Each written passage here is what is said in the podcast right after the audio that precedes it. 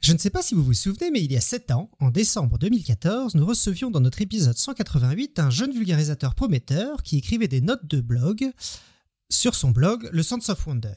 Il était si stressé qu'il avait appris l'intégralité de ses réponses aux questions par cœur pour ne pas risquer de se, prendre, de se faire prendre en défaut. Ce soir, il revient sur Podcast Science. Il a depuis lancé une chaîne YouTube à succès, Le Sense of Wonder, et il vient de sortir un livre aujourd'hui même, Le Cosmos et nous. Nous sommes le mercredi 10 novembre 2021. Nous recevons Sébastien Carassou, qui cette fois n'a pas de note. Bienvenue sur Podcast Science, épisode 459.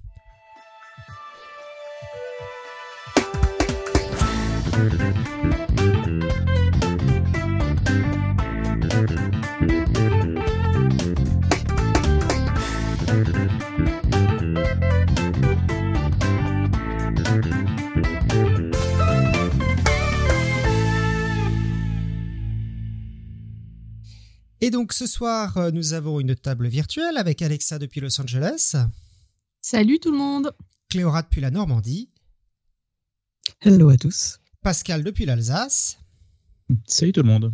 et nous avons aussi une table physique chez Topo à Paris avec Topo, Et bonsoir tout le monde.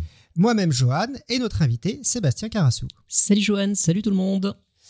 Et donc, comme je le disais euh, en introduction, euh, Sébastien, qui est un, depuis longtemps euh, euh, quelqu'un qui- que connaît bien, qu'on connaît bien dans l'équipe de Podcast Science, et donc Sébastien vient de sortir aujourd'hui même un livre, Le Cosmos et nous, qu'il a la gentillesse de nous envoyer euh, euh, il y a euh, deux semaines pour que pour qu'on puisse le, découvrir. Et donc ce soir, nous le, recevons pour en parler. Euh, et donc on va parcourir euh, ce soir donc euh, tes influences, certains des thèmes. Euh, il y aura des questions de biologie, il y aura des questions de physique. Ah oui, je suis chaud. Euh, voilà, sur la naissance du livre, comment les idées te sont venues, euh, etc., etc. Et je propose, bah, du coup, euh, Pierre, si tu veux bien commencer. Le cosmos et nous, c'est quoi?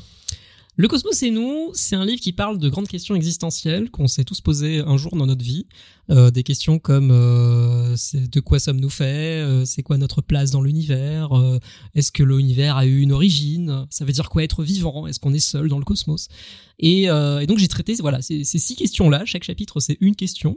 Et l'idée c'est de faire un état des lieux rigoureux et clair de ce que la science du 21e siècle nous en dit avec une espèce de petit recul historique dans l'histoire des idées et philosophique sur comment est-ce que ces questions ont été traitées dans l'Antiquité, dans le passé, euh, plus ou moins récent, et comment est-ce qu'on a évolué euh, pour arriver à ce qu'on, à ce- aux, grandes questions qu'on se pose aujourd'hui? L'i- L'idée, c'est pas forcément de répondre à ces questions-là, parce que bah, pour, pour la plupart de ces questions, on n'a pas de réponse définitive, mais c'est de montrer que on commence à avoir des outils fiables, robustes, qui vont nous permettre, peut-être, dans les générations à venir, de répondre de manière relativement fiable à ces questions-là. Euh, des questions comme sommes-nous seuls, par exemple, je pense qu'on est la, je suis vraiment convaincu qu'on est la première génération à avoir des outils pour répondre clairement à cette question-là. Alors il faudrait que l'univers nous aide bien hein, et qu'on ait de la chance de découvrir un bon système avec les bonnes propriétés chimiques dans l'atmosphère des exoplanètes, par exemple. Mais euh, on sera la première génération à avoir des outils qui sont capables de détecter ça. Et, euh, c'est ça que je trouve assez exaltant. Et donc ça, parle de ça, ça parle de toutes ces, ces grandes questions et sur comment est-ce que les sciences qui qui parlent pas nécessairement de grandes questions à la base, qui se focalisent sur des sur des problèmes à résoudre très pragmatiques. Euh, comment est-ce que en prenant ces outils-là, on peut tenter d'y répondre? Euh, Donc voilà, c'est un peu un peu une tentative. Alors je, on verra si c'est si bien ou pas. Et pour répondre à la, la question sous-jacente, c'est quel est le format? Bah, En fait, euh, chaque chapitre est un tout petit peu différent Ouais. les, les- les uns des autres. Il y en a certains qui empruntent justement la, au style de la science-fiction et du livre dont Mhm. vous êtes le héros pour euh, ce- cette réduction, ce voyage fantastique du premier chapitre, mais c'est pas le cas de tous. Alors euh, moi en plus j'ai eu le plaisir de recevoir euh, le livre Le Cosmos New euh, en, en format chapitré puisque j'ai eu le plaisir de participer à la relecture de, de ce livre et, euh, Et donc je t'en remercie beaucoup d'ailleurs. c'était un, un- un grand plaisir, une- une- vraiment une lecture fascinante. Et euh, en relisant un des chapitres justement euh, que, tu, que, que tu écris dans, dans Le Cosmos et nous, il y a un moment où tu cites le naturaliste Alexander von Humboldt. Ouais. Et notamment son Cosmos. Et comme ton livre s'appelle le, Cosmos et nous, euh, bah, ça m'a titillé ma euh, curiosité. Est-ce que tu peux nous en dire plus sur cet ouvrage, le Cosmos, et comment il t'a inspiré pour ton propre livre? Absolument. En fait, il y a quelques années, j'ai découvert euh, complètement par hasard un bouquin de l'historienne Andrea Wolf qui, qui s'appelle L'invention de la nature et qui pour moi a été une grosse révélation. Euh, en fait, c'est une biographie de bah, du naturaliste et explorateur Alexander von Humboldt, donc un explorateur allemand qui a vécu au 19e siècle. Et, euh, et en fait, l'histoire de la vie de ce type est absolument incroyable, enfin tellement incroyable que Darwin était complètement fanboy de, de, de ce type et qu'il emmenait des, des, bouquins de, de lui euh, à, à, bord du Beagle euh, et qu'il voulait voilà il voulait devenir euh, le, le, nouveau von Humboldt et ça lui a plutôt bien réussi d'ailleurs. Euh, et en fait Humboldt, c'était un peu le, le, Carl Sagan de sa de sa génération.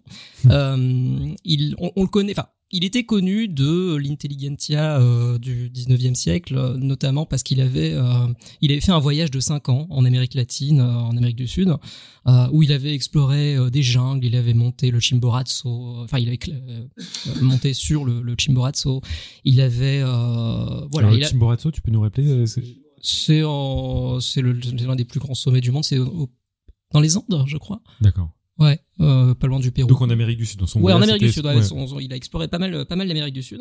Et en fait, euh, il a passé tout son voyage à, à tout noter, euh, que ce soit la faune, la flore locale euh, et même les cultures locales. Euh, C'était vraiment l'explorateur typique tel qu'on l'imagine aujourd'hui euh, avec nos yeux occidentaux du 21e siècle. Sauf que lui, il était anti-colonisation en plus, donc avec des valeurs un peu plus modernes. Et il était probablement queer, mais ça, on sait pas trop. Donc voilà. Et, et, il se trouve que ce type avait une vision du monde absolument, enfin, qui moi m'a beaucoup parlé. Et voilà, qui était une espèce de, vision de la science très romantique. La, la, science pour lui, c'était un peu son safe space. c'est là-dedans qu'il se, qui se complaisait, c'est là-dedans qu'il se réalisait. Et il avait une vision du monde qui était un peu holistique, comme on pourrait l'appeler aujourd'hui, sans le, sans le côté euh, spirituel. Euh, il voyait l'ensemble des choses de la nature comme interreliées euh, dans une grande toile de cause et d'effet, comme il appelait ça. Et, euh, et, donc il a décidé de passer. Alors à un moment, il est, il est sur Paris, le centre scientifique du monde, à un moment. Et il adore ça. Et il se construit un réseau de malades avec tous les scientifiques de son époque. Il y a Cuvier, il y a Arago, il y a euh, plein, plein de gens. Et il y a une espèce de gros vivier. Il est invité à tous les salons et il décide de lancer euh, une soixantaine de conférences de vulgarisation sur euh, sur la géographie, sur les plantes, sur euh, l'astronomie. voilà, il en fait une soixantaine dans dans, Berlin. à chaque fois, il y a des milliers de personnes qui viennent. C'est un truc de, de, de fou, quoi. C'était vraiment l'un des premiers vulgarisateurs de de son temps. Et, et ça a un succès phénoménal.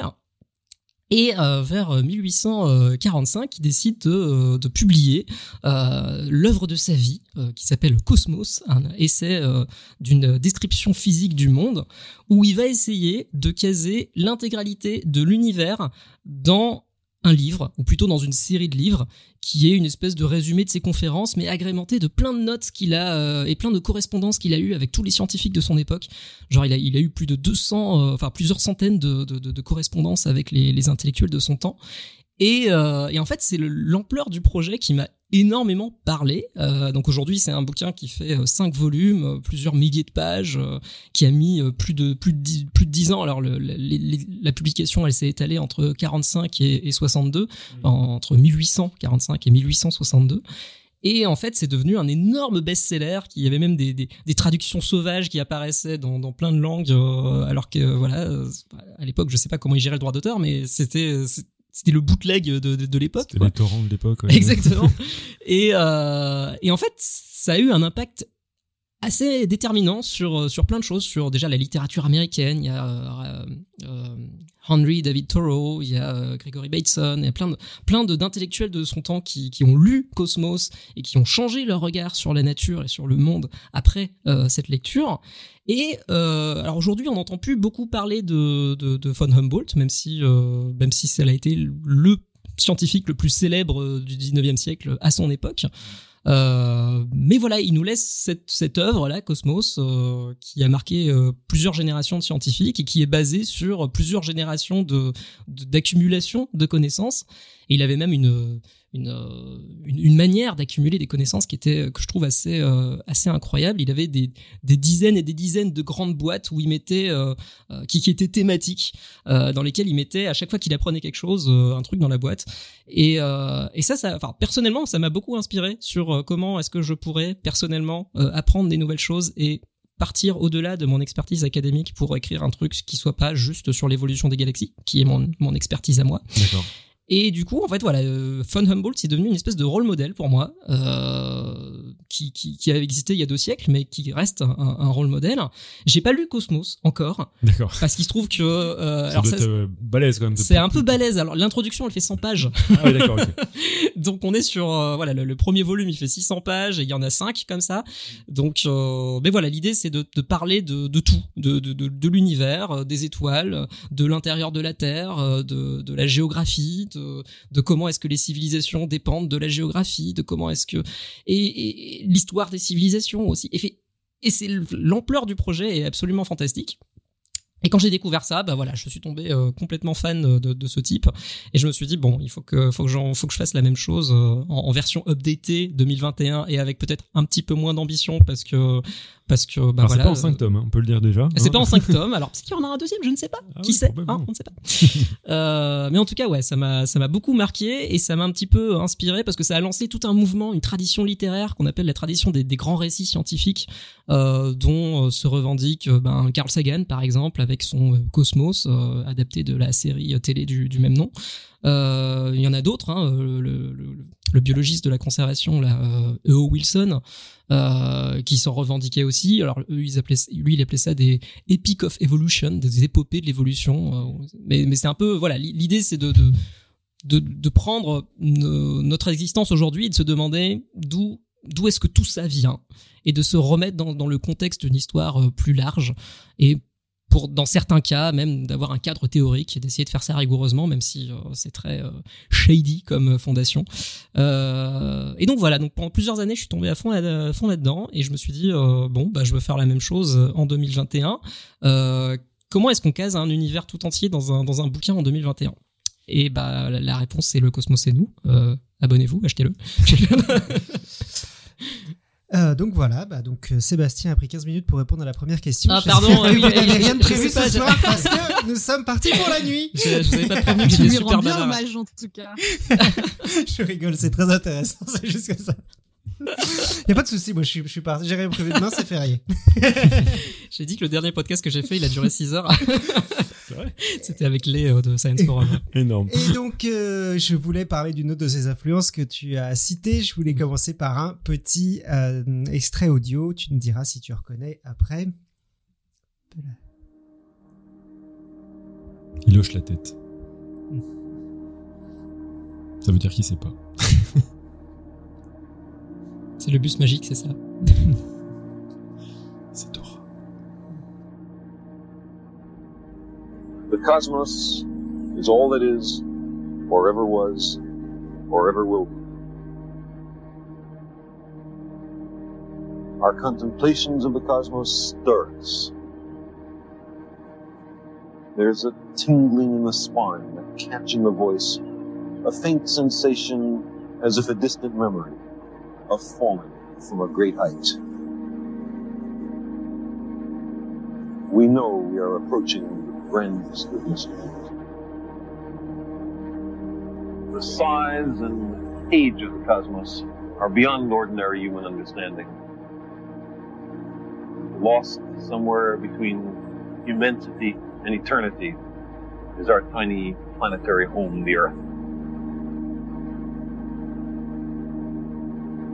The first time, we have the power to decide the fate of our planet and ourselves.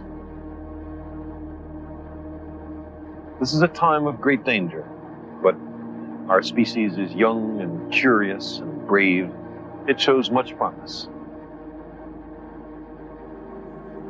In the last few millennia, we have made the most astonishing and unexpected discoveries about the cosmos and our place within it.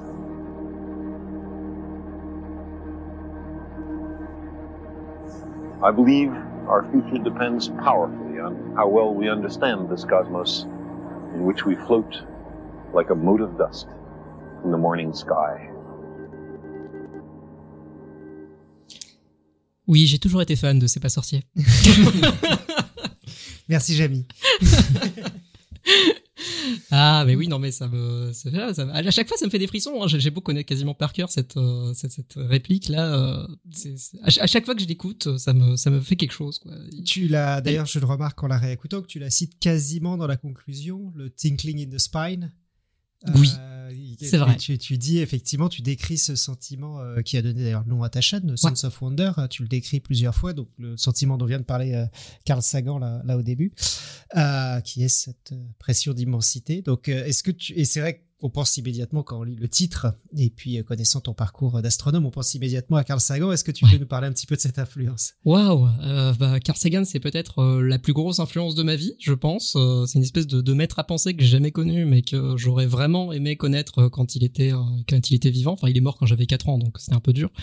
mais voilà, je l'ai découvert pendant mes années de prépa, à une époque où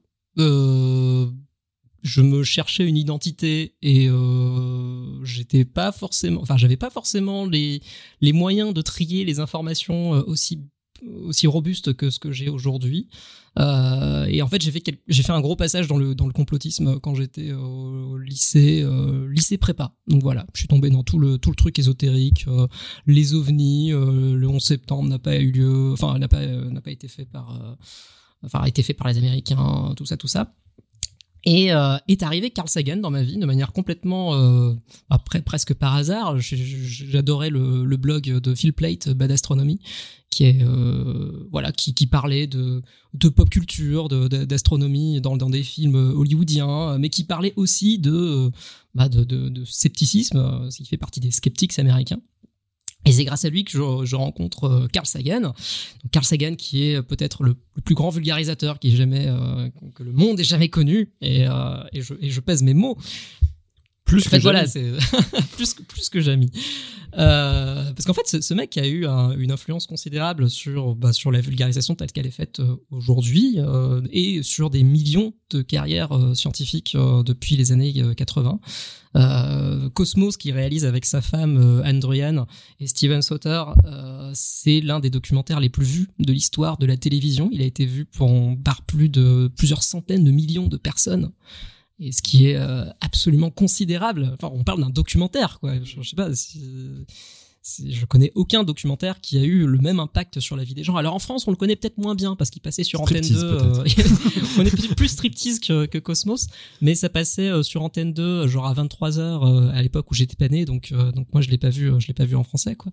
Mais mais ouais, et du coup, quand je découvre Cosmos de Carl Sagan, ça, ça parle un petit peu à mon côté au côté un peu spirituel que j'avais, mais ça remplace le côté spirituel par un côté plus euh, séculaire euh, qui depuis voilà est resté et euh, et c'est toujours cette vision romantique des, des, des, sciences qui nous, qui nous vient de Humboldt. Je pense que Sagan a lu Humboldt ou, ou a été inspiré par Humboldt d'une manière ou d'une autre parce qu'on retrouve un petit peu les mêmes thèmes qui, qui interagissent.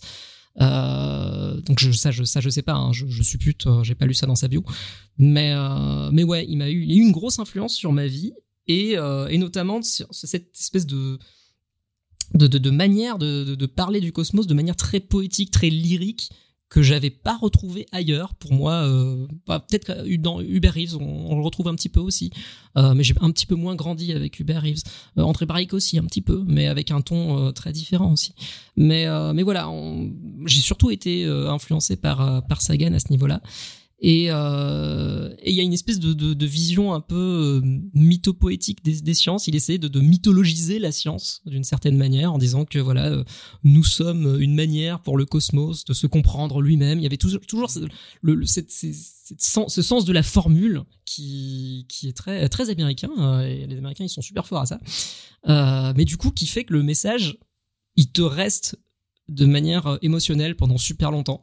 Et, euh, et voilà, Carl Sagan, c'est quelqu'un que tu retrouves euh, sur des sur des trucs de citation euh, sur Facebook avec sa avec sa tête euh, un petit peu partout. c'est quelqu'un extrêmement citable, euh, mais dans le bon sens du terme. Quoi, il y, a, y a peu de fausses citations de Carl Sagan. Il y, en, y en a, mais il y, y, en a moins qu'Einstein.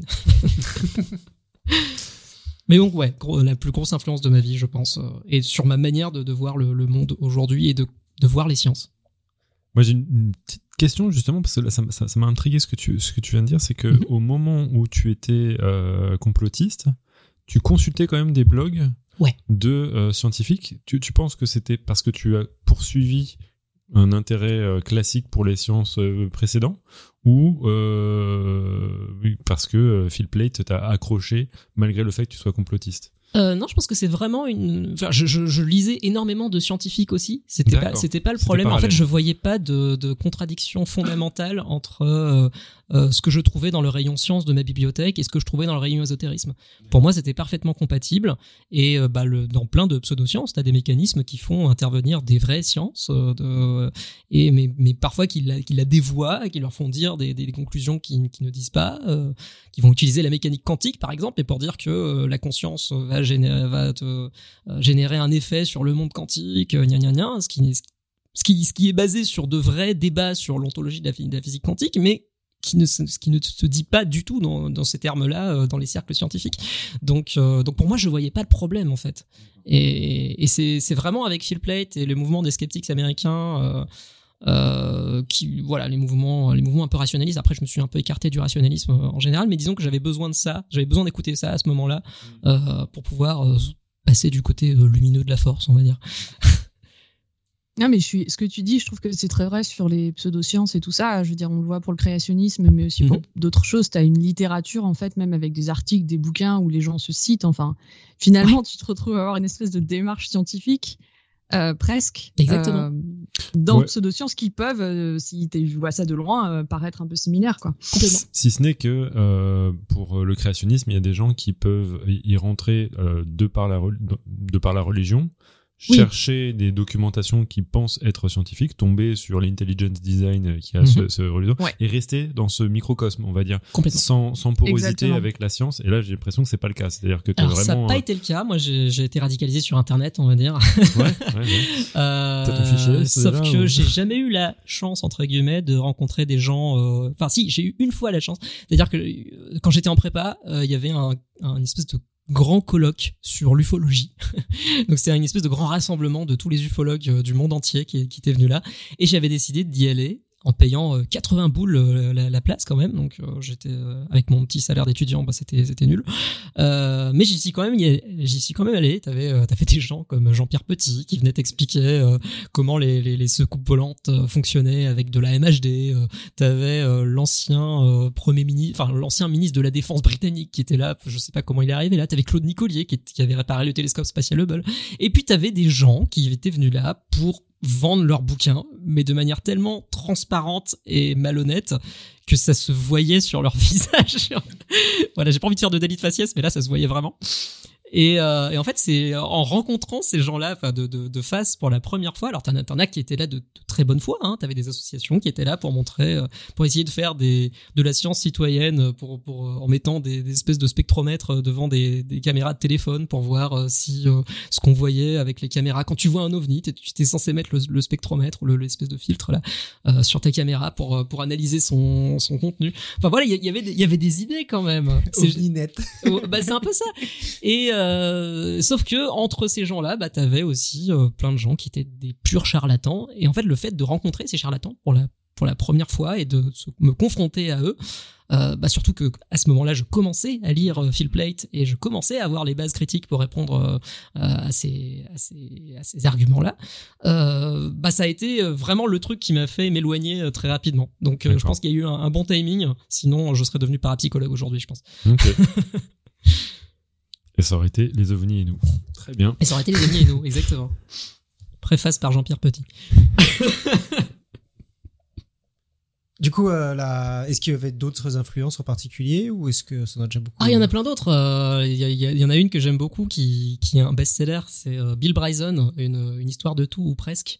Euh, qui euh, bon moi c'est ma première rencontre avec euh, voilà. Avant de rencontrer Sagan avant de rencontrer Humboldt je rencontrais Bill Bryson qui est ce journaliste je crois qu'il est britannique. Euh, donc voilà qui, qui fait plein de récits de voyage mais qui fait aussi qui, des petites incursions dans les sciences de temps en temps. Et parfois ça donne une pure merveille comme une histoire de tout ou presque qui est bah, bah, tout est dans le titre quoi. L'idée c'est de faire de l'histoire des sciences depuis depuis le Big Bang jusqu'à aujourd'hui et de voir comment est-ce que comment est-ce qu'on a euh, comment est-ce qu'on a su tout ça quoi? Comment est-ce qu'on a su qu'il y avait des dinosaures? Comment est-ce qu'on a su qu'il y avait euh, euh, l'univers en expansion? Comment est-ce qu'on a su? Et, et c'est écrit avec brio, avec un petit peu d'humour, et, et moi ça m'avait beaucoup parlé à l'époque où je l'avais lu. Bon, euh, j'ai essayé de ne pas le relire pendant que j'écrivais mon bouquin, histoire qu'on me dise pas que je fais du, plagiat. mais, euh, mais voilà, je peux pas nier cette influence-là qui a été quand même très très grande. Et puis la plus récente influence que, que, j'ai eue, c'est euh, celle de, du physicien Sean Carroll, qui, qui pour moi est la personne qui fait le plus de bien au, débat public autour des sciences aujourd'hui, euh, en 2021. C'est un type qui te parle de philosophie, qui te parle de, biologie, qui te parle de physique, qui te parle de plein de sujets. Alors lui, il bosse au, Santa Fe Institute, euh, donc c'est un, institut interdisciplinaire où il parle de plein de questions. Et il a ce podcast qui s'appelle Mindscape, où euh, chaque semaine, je crois, il invite une personne, un expert ou une experte différente, ou alors des gens qui sont du milieu culturel en général. Euh, et il a des conversations de une à deux heures sur des sujets les plus euh, à la pointe possible euh, de bah, de tout sur voilà sur l'émergence de la conscience sur les, les intelligences artificielles sur qu'est-ce que le vivant sur c'est quoi sur l'exobiologie. Enfin il y a plein de plein de thèmes qui sont qui sont traités et en fait j'ai passé quatre ans à écouter ça toutes les semaines.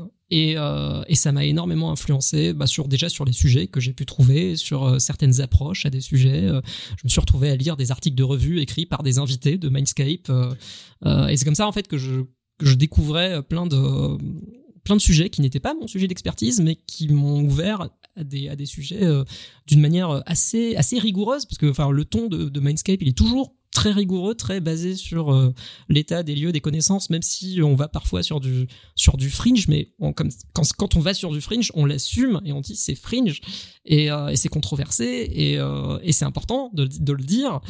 Et je trouve que c'est- voilà, c'est quelque chose qui, qui qui manque un peu dans le paysage. Alors, je pense que Podcast c'est complètement là-dessus aussi. Donc Bah, on a déjà invité plusieurs fois Sébastien Carassou. Donc, Voilà, T'es exact, Sean Carroll. très sérieux. donc euh, donc ouais, Sean Carroll euh, donc euh, Sean Carroll qui a écrit un bouquin qui s'appelle Le Grand Tout, euh, The, The Big Picture en anglais. Mais quand même une je- tendance, euh, Bill Bryson, euh, Sagan, etc., à à avoir des titres euh, un petit peu englobants. Hein, tu sais, genre Ah mais le complètement. cosmos, euh, Ah mais c'est hubris euh, tout ce hubris qu'il faut euh, savoir. C'est pas la petite chose, c'est le grand tout. bah en fait c'est ça qui m'intéresse dans les sciences quoi. Moi je, très franchement j'ai j'ai jamais eu le profil de quelqu'un de très euh, technique. euh, Enfin pendant ma thèse j'ai passé euh, 90% à- de mon temps à débugger du code. C'est pas ça qui m'intéresse dans les sciences. Ce qui m'intéresse c'est de répondre aux grandes questions sur la vie, l'univers, le reste. Et, euh, c'est ça que j'ai essayé de, transcrire dans ce bouquin, cette espèce d'état d'excitation dans lequel je me mets quand je découvre des trucs complètement nouveaux et, à, une échelle qui, me dépasse et, euh, et, et, même si les détails s'avèrent faux une décennie euh, plus tard, c'est pas très grave parce que on a une manière d'aborder ces questions et, on les traite ces questions de manière sérieuse, enfin la plus sérieuse possible à un instant T. Et, euh, moi c'est ça qui me, ouais, c'est ça qui m'excite. Une question un peu liée à ça, euh, tu vois, à tout ton processus euh, du, livre, qui est que finalement, tu parles de science, tu parles d'histoire, tu parles d'anecdotes, tu as des parties plus romancées. Comment tu définirais ton livre, en fait? Parce que moi, tu vois, quand j'y pense, j'ai du mal à le classer et je trouve que c'est génial parce que tu as, toutes ces petites parties. Moi, on m'a- souvent dit ça, oui. Euh, en fait, je considère ça comme un plaidoyer pour l'émerveillement, euh, parce que c'est vraiment ça que, que j'aimerais que les gens en retirent à, à la fin de leur lecture, c'est de, de dire que voilà, on a, ça fait plusieurs siècles qu'on travaille sur plein de questions euh, fondamentales, euh, avec plein d'approches qui sont fascinantes, et parfois des histoires humaines qui sont derrière, qui sont, qui sont géniales. Et, euh, et la science, c'est ça, c'est des gens qui dédient leur vie à répondre à des questions. Euh, parfois, ils y arrivent pas, parfois, ils y arrivent. Et, euh, mais genre, c'est une activité qui est fonda enfin, dans son ADN qui est purement collaborative et idéalement qui devrait être euh, un processus euh, voilà où les gens sont pas en compétition mais qui sont en train de, partager leurs données et de partager leurs modèles et de discuter euh, joyeusement. En pratique évidemment c'est autre chose. Et surtout avec les politiques de la recherche aujourd'hui ça ne, ça ne va pas dans le bon sens à mon, à mon sens. Mais l'idée c'est de voilà de, ramener cette vision de, la science un peu un peu romantique à la Humboldt. Voilà je vais re- re- remettre Humboldt au, centre parce que ça fait ça fait quoi? Ça fait une demi-heure que j'ai pas parlé de lui quand même. Et, euh, et du coup voilà donc c'est l'idée c'est de c'est de voir que bah la science ça nous permet de d'étendre notre champ de perception enfin de, de créer une espèce de d'univers intersubjectif qui est pas qui est pas l'univers. C'est pas euh, on va pas révéler l'univers. On va trouver des structures qui se rapprochent le plus de ce que nous on arrive à percevoir de l'univers. Alors percevoir au sens large, euh, c'est-à-dire avec nos sens, mais aussi avec euh, bah, nos, prothèses électromécaniques qui sont nos télescopes et nos microscopes et nos accélérateurs de particules et euh, et, voilà. Et pour moi, c'est des espèces de, de, de, métonymie de nos sens, quoi. C'est des extensions de nos sens qu'on utilise pour accéder à des réalités cachées. Et ces réalités, elles sont là je veux dire, voilà, on, on peut pas ressentir la, les vibrations des champs quantiques, on peut pas ressentir les tremblements de l'espace-temps il y a deux étoiles à neutrons qui, fusionnent entre elles à l'autre bout de l'univers. On peut pas, on peut pas sentir ça avec nos corps. Par contre, tout ça est là en même temps. Et, et si on le, si on en prenait conscience à un moment de manière purement méditative, et eh ben bah déjà on, on, se ferait moins chier dans la vie et on trouverait que le monde est peut-être un peu plus beau que ce qu'il est à l'heure actuelle. Voilà. C'est ça le message. C'est une grosse définition, mais c'est une belle définition. Stop pour vérifier. ok. Euh, et du coup, bah, il y a une question qui nous a interpellés, donc euh, tous les trois qui avons euh, préparé euh, cette interview, Alexa, Topo et moi, qui est justement mm -hmm. dans, que rentrons un petit peu dans, dans, le, dans le vif du, du, sujet. Donc au moment où c'est de l'exploration du corps de, de Monsieur Tompkins, la première chose qui arrive, c'est une minimisation de votre personnage. Et la première chose que tu racontes, c'est que la personnage doit voix floue. Ouais. Et, euh, et donc moi ça m'a interpellé, je crois que ça m'a interpellé beaucoup. Donc est-ce que tu peux raconter un petit peu pourquoi tu, tu dis ça à ce moment-là quoi? Ok, pourquoi je dis ça à ce moment-là? En fait, l'idée c'est de, de, faire le voyage à travers les échelles le plus réaliste possible. Euh, moi à la base, enfin le, le, quand j'ai imaginé ce chapitre pour la première fois, c'était juste une simple liste des, euh, des différentes structures qu'on peut trouver dans l'infiniment petit. Et ensuite, je me suis relu, j'ai trouvé ça extrêmement chiant, et je me suis dit non, on va pas faire ça, on va faire un voyage dont vous êtes le héros, parce que j'aimais bien les voyages dont vous êtes le héros quand j'étais quand j'étais au collège. J'étais quelqu'un de très solitaire au collège. C'est une question que j'avais plus ah tard. Bah oui, non, pardon, mais je l'ai. Euh, non, tu, as, tu as bien révélé. J'ai euh... poncé euh, les, les, la collection loup solitaire, ah. et euh, et donc voilà. Et euh, j'avais très envie de remettre les gens dans, dans cette ambiance-là, que je, je pense qu'il y a... voilà. C'était pas mieux avant, mais mais quand même quoi. Ça l'était. voilà. Et, euh, et, donc voilà, l'idée c'est de, de, plonger ce, le, le, lecteur dans ce, dans ce voyage et ça m'a fait réfléchir à à quoi ça pourrait ressembler en vrai. Alors au début, la, la première euh, itération de ce chapitre, c'était une espèce de voyage introspectif en mode euh, je, te, je transformais le lecteur en fantôme euh, et je le faisais voyager à, à l'intérieur de lui-même. Et c'était très bizarre euh, parce que euh, il a fallu que j'invente au fur et à mesure de plus en plus de règles non physiques pour expliquer euh, comment il interagit avec le monde quantique, comment il tout ça, et, et ça créait plus de problèmes qu'autre chose. Du coup, je suis parti sur Ant-Man, qui est une référence que, que tout le monde connaît à peu près aujourd'hui, enfin surtout depuis les films. Et, euh, et donc voilà, l'idée c'est euh, qu'est-ce qui se passe euh, quand Ant-Man rétrécit? Et il y a un physicien qui s'appelle Jim Kakalios, qui a été consultant sur pas mal de films Marvel et qui a publié un bouquin qui s'appelle La physique des super-héros, où il raconte il fait textuellement le bah, ce que ce que j'aborde dans, dans, ce chapitre c'est qu'est-ce qui qu'est-ce qui se passerait qu'est-ce que verrait qu'est-ce que sentirait qu'est-ce que entendrait Ant-Man. Et en fait la réponse qu'il a c'est pas grand chose parce que euh, bah, on a une ouverture dans l'œil qui s'appelle la pupille qu'on peut qu'on peut dilater selon les conditions de luminosité et euh, cette pupille elle euh, elle prend la lumière incidente et ça crée une espèce de voilà d'obstacle à travers le, la lumière à travers laquelle la lumière peut passer et donc, euh, ensuite, la lumière est focalisée sur la latine. Oui. Donc, pour recontextualiser, à ce moment-là euh, de ton voyage fantastique, mm -hmm. Ant-Man fait la taille, enfin nous qui sommes oui. avec cette combinaison, on est à la taille d'un millimètre. Oui, donc, là, dans la taille d'une fourmi. Quoi.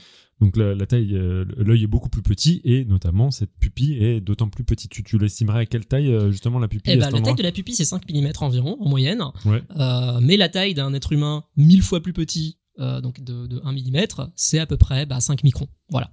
Donc 5 microns, c'est à peu près 2 à 3 fois la longueur d'onde moyenne de, du, du, visible. Euh, sauf que il se trouve que quand tu essayes de, contraindre le trajet d'une onde lumineuse à travers un obstacle, par exemple une pupille, ou euh, dans le cas d'une vague euh, qui, arrive dans une digue, bah, la digue, eh ben, selon la taille de, l'obstacle, si la taille de l'obstacle est du même ordre de grandeur que la longueur d'onde de l'onde incidente, tu vas avoir un phénomène qui, qui s'appelle la diffraction, qui va faire que bah, quand tu as une onde qui qui est plane, qui débarque euh, sur cet obstacle, eh ben, cette onde, l'onde qui va sortir de cet obstacle, qui va émerger de cet obstacle, eh ben, il va pas être plan, euh, elle va pas être plane. Euh, les directions de propagation de l'onde vont être multipliées et on va avoir une onde qui est circulaire. Et, et donc c'est ça qui va se passer quand, quand Ant-Man va, va rétrécir à la taille d'une fourmi, c'est que la taille de la pupille, donc la taille de l'ouverture, sera du même ordre de grandeur que les, les longueurs d'onde que perçoivent nos yeux. Alors on peut se demander légitimement, est-ce que un Ant-Man percevrait les mêmes longueurs d'onde euh, que euh, un Ant-Man de, de la vraie vie, enfin de, de, de, taille humaine Et ça, je me suis longtemps posé la question. J'en ai discuté avec avec Roland Lehoucq notamment. Je lui ai demandé, euh, est-ce qu'un Ant-Man, euh, un vrai Ant-Man, il euh, il verrait dans les UV J'en ai discuté avec Jean-Philippe Usan aussi, on- on- au Festival de Florence. On a eu des longues discussions comme ça autour d'une table sur euh, à quoi ça pourrait ressembler. Et en fait, la réponse, elle était beaucoup plus compliquée que ce à quoi je m'attendais. Euh, à la base, je m'étais dit bon, bah si on a les euh, la, la rhodopsine, qui est la, cette protéine à l'intérieur des, des bâtonnets de notre rétine, euh, qui est excitée par les, les ondes lumineuses, si on divise par mille la taille d'une d'une molécule de, de, de rhodopsine, enfin d'un pigment de rhodopsine, euh, peut-être que euh, on va diviser par mille la taille euh, d'une longueur d'onde incidente. Et en fait, pas vraiment en fait. Et en fait, je sais même pas ce que ça voudrait dire de réduire la taille d'une d'une d'une molécule euh, à cette échelle-là. Donc, je suis obligé de passer par des trucs non physiques juste pour pouvoir engager mon lecteur dans des dans des mondes qui sont euh, fondamentalement impossibles à contempler avec nos sens. Et, euh, et du coup, je dois trouver des des, des trucs euh, qui qui qui enfin des, des des ressorts narratifs pour garder une cohérence tout en ne dévoyant pas la science. euh, et du coup, je me suis retrouvé à jouer un espèce de jeu d'équilibriste que j'avais, auquel j'avais jamais joué avant. Et du coup, c'était super fun. Donc, j'avais l'impression de, de manier une espèce de, voilà, de, de boîte de bac à sable. Euh, mais en même temps, ça implique de faire des choix sur euh, comment est-ce que, comment est-ce que ton Ant-Man, il perçoit le monde à l'échelle microscopique. Et donc, j'ai j'ai inventé ces, ces espèces de systèmes que j'appelais les, c'est en, dans, dans Ant-Man, euh, le, le- le héros, il peut, réduire, il peut être réduit en étant exposé à un flux de particules élémentaires qu'on appelle des particules PIM, euh, qui était voilà le ressort narratif des auteurs de Ant-Man. Euh, et ben moi, j'ai décidé de, pour percevoir le monde autour de autour de lui, notre lecteur Ant-Man va percevoir le monde avec des particules Karasu qui seront émises par le casque de, de, de la combinaison et qui vont rebondir sur le monde autour de lui et euh, sans, sans interagir trop avec euh, avec les- les- les- le- parce que sinon ça le bah dans le monde quantique ça va créer des problèmes parce que l'in- l'interaction euh, a tendance à réduire la fonction d'onde enfin à stabiliser euh, certains certains systèmes quantiques donc euh, donc voilà je, me suis retrouvé à, jouer à ce jeu là et et en, et à chaque fois que je, changeais d'échelle, je devais faire des choix sur qu'est-ce que je vais montrer et qu'est-ce que je vais pas montrer, comment je vais le montrer. Est-ce que je parle de couleur Je peux pas parler de couleur parce qu'il n'y a pas de couleur à l'échelle microscopique. Ça n'a plus de sens de parler de couleur. Donc donc voilà. Ce- Alors, justement, c'est ça qui est intéressant, c'est que on a sur cette, bah, tu, tu, tu, tu peux en, en- en parler, Joanne. Tu, tu, tu voulais proposer justement qu'on fasse ce fameux what if. Motif sur les yeux, ouais. Ouais. Parce que du coup, moi, la première chose. Donc, moi, je lis ça Mhm. et j- j'étais avec un copain qui fait aussi beaucoup d'optique. Parce que moi, ma spécialité en tant que chercheur, c'est la résolution angulaire. C'est Ah. La, la taille des télescopes Parfait. et euh, voilà, les, les tâches de diffraction. euh, Avec, euh, je bosse littéralement dans une équipe qui Mhm. s'appelle haute résolution angulaire. Euh, et du coup, je dis. J'aurais dû te faire lire le bouquin, je pense. je réalise tard, mon c'est erreur trop maintenant. tard, c'est trop tard. Trop tard maintenant. tu m'ajoutes en co-auteur ou je te me tape en référé. Donc, tu as choisi la deuxième option. Il faut tout réimprimer. On arrête tout. Non, non, mais en fait, au début, je me dis, mais c'est ça que je trouvais assez amusant, c'est qu'au début, je me dis, mais non, mais. Donc, en fait, ce qui fait le flou, selon moi, c'est le Mhm. fait, effectivement, que cette tâche grossit et que du coup, euh, ce qui fait le flou, c'est qu'on a euh, nos pixels de notre caméra, qui Ouais. sont les bâtonnets, les cônes, etc. Euh, du coup, il se retrouve, il y a du coup plus de pixels pour tâche, par une tâche. Oui. C'est ça qui fait le flou. Et alors, du coup, je me suis retrouvé un peu les mêmes problèmes que toi, tu te posais sur la taille de la molécule. Je me suis dit, est-ce que si on diminuait à cette taille-là, est-ce qu'on garderait la même densité de ces molécules, donc euh, de ces détecteurs, ou est-ce qu'on pourrait se dire que finalement les détecteurs, bah, ils- du coup, on baisserait la, la, la- la Mhm. densité de ces molécules avec? Mais effectivement, si on garde exactement la même, euh, la même densité de pixels, et bah oui, la tâche grandit et dans ce cas-là, effectivement, j'ai- fait un choix explicite hein, au début du chapitre. Je dis, enfin, je dis, je, je peux pas faire en sorte. Il y a, il y a deux, il y a deux solutions quand tu essaies de rétrécir un type euh, de manière fictive. Euh, soit tu, euh, tu lui enlèves des particules pour le rendre moins dense, soit tu gardes sa densité. Enfin, soit tu, tu gardes la masse et tu diminues le volume, et dans ce cas-là, tu te retrouves avec un, un Ant-Man de la taille d'une fourmi, mais de la densité d'une naine blanche. Donc, euh, donc c'est un peu nul. T'as pas envie que ça arrive. ça- le pauvre Monsieur Tompkins, il va être, euh, il va tout de suite euh, pas aimer ça. Euh, mais voilà, c'est j'ai décidé de garder la densité par un processus narratif qui n'est pas expliqué. Euh, dans, le dans Ant-Man, c'est expliqué. Hein, c'est genre euh, les particules. euh, Enfin, c'est même dangereux pour la santé d'être exposé à des particules PIM trop longtemps parce que ces particules PIM, quand elles interagissent avec tes particules, elles envoient certaines de tes particules. Alors, elles sélectionnent bien évidemment dans un univers parallèle où elles sont stockées jusqu'à ce que t'en aies t'en aies rebesoin et quand tu rechanges de, de taille, tu peux tu peux les garder. Alors ça, ça marche bien quand tu quand tu descends de taille, mais quand tu augmentes de taille, ça marche plus. Mais bon, bref, ça, ça peut pas être cohérent ce truc. Ça ne peut pas ça ne peut pas fonctionner de manière physique. Mais euh, mais en tout cas, il, voilà, il y, a, il y a quand même un, effort qui est fait de la part des scénaristes d'essayer de, de rendre ça un poil cohérent. Et, euh, et moi, je salue cet effort. Voilà. Moi, je sais pas ce que t'en penses, Alexa, mais nous, en tant que biologiste, on a des, on a des réclamations à faire. Toi, que- que- quelle serait ta réclamation? Allons-y. Non, alors moi, alors moi, le, ouais, alors moi, je, alors désolé, c'est- ça tombe pas. Moi, je bosse sur les, j'ai bossé sur les yeux de chauve-souris euh, longtemps. Incroyable. couleurs, euh, tu vois comment ça se passe Tu te rends compte le nombre de correcteurs qu'il fallait rajouter dans ce chapitre voilà, Je suis un peu, voilà. Euh, donc ouais, non, moi en fait, quand j'ai lu, j'ai, j'ai, j'ai eu la même, euh, la même euh, réaction que Topo. Je me suis dit, mais attends, il y a plein d'animaux qui sont tout petits, Yes. alors qui Qui n'ont pas nécessairement des yeux Ouais. de vertébrés comme Tout nous, à hein, fait, parce que tout à nous, on fait. a un œil donc avec une, euh, un peu comme un, je veux dire, c'est l'appareil photo qui est comme nous, mais un peu comme un appareil photo avec une lentille, avec un diaphragme qui est la, la donc la, euh, la pupille qui grandit rétrécie pour faire entrer la lumière et une Mhm. couche de photorécepteurs sur le fond qui est un peu le détecteur en fait. Ouais.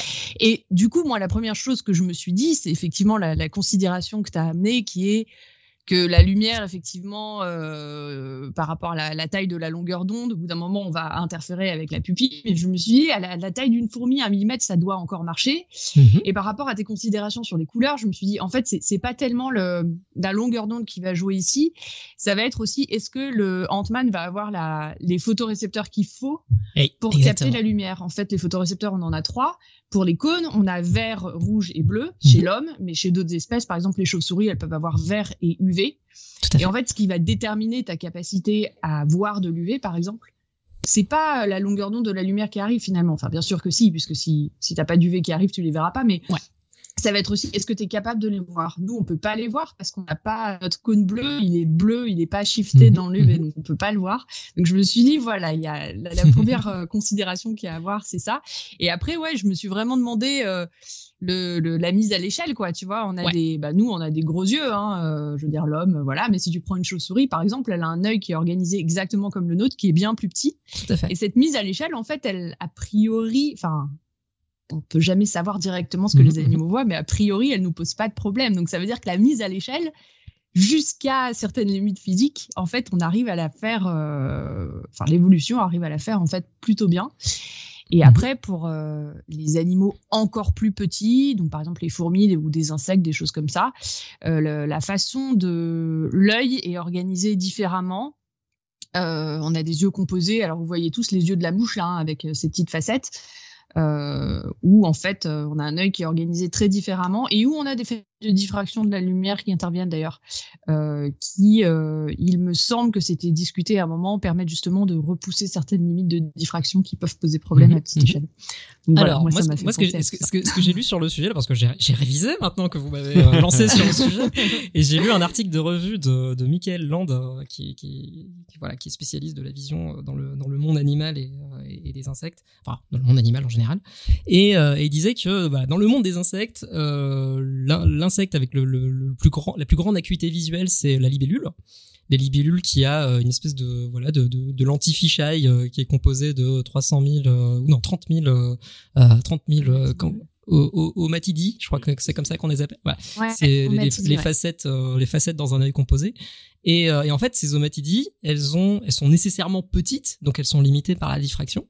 Euh, Mais le- leur arrangement fait que, euh, bah, ils ont une, une vue à 360 degrés euh, et l'ar- l'arrangement optique fait qu'ils arrivent à voir de près et de loin. Sauf que l'acuité visuelle, elle est 100 fois moins forte que celle de, de- des humains. Euh, Qu'est-ce Et que- euh, qu'est-ce qu'il entend par acuité alors, il y a visuelle une définition mathématique de l'acuité visuelle. Alors, je l'ai, je l'ai pas, je l'ai pas ici malheureusement. euh, je D'accord. pourrais pas te dire. C'est une Euh, résolution. euh, ça joue sur quel paramètre Sans, sans bah, c'est, une sorte, détail. c'est une sorte de résolution. Ouais, c'est, la résolution optique. Oui, c'est la que, résolution et ouais. la netteté en fait aussi. D'accord. euh, le- le- à quel point tu peux, tu peux euh, discriminer des détails. Yes. Et, euh, et il se trouve que voilà, il a, il a fait le calcul euh, Land. Euh, si tu voulais avoir un œil de libellule qui soit avec la même acuité visuelle qu'un humain, il faudrait que cet œil se fasse 6 mètres de haut et qu'il soit composé de millions de d'omatidies euh, différents. Mm. Donc, euh, donc voilà, on- on- le monde des insectes, certes, a plein de manières de, de- plein d'architectures d'yeux euh, très différents. Euh, enfin, j'ai appris aussi que les trilobites, alors juste fun fact, parce que j'ai trouvé ça renversant. C'est dingue les trilobites. Les ouais. trilobites ont des, des lentilles euh, dures euh, dans, leur, dans leurs yeux qui, qui est fait de cristaux de calcite. Alors, nous, Mhm. nous, on a des lentilles molles, euh, c'est c'est nul.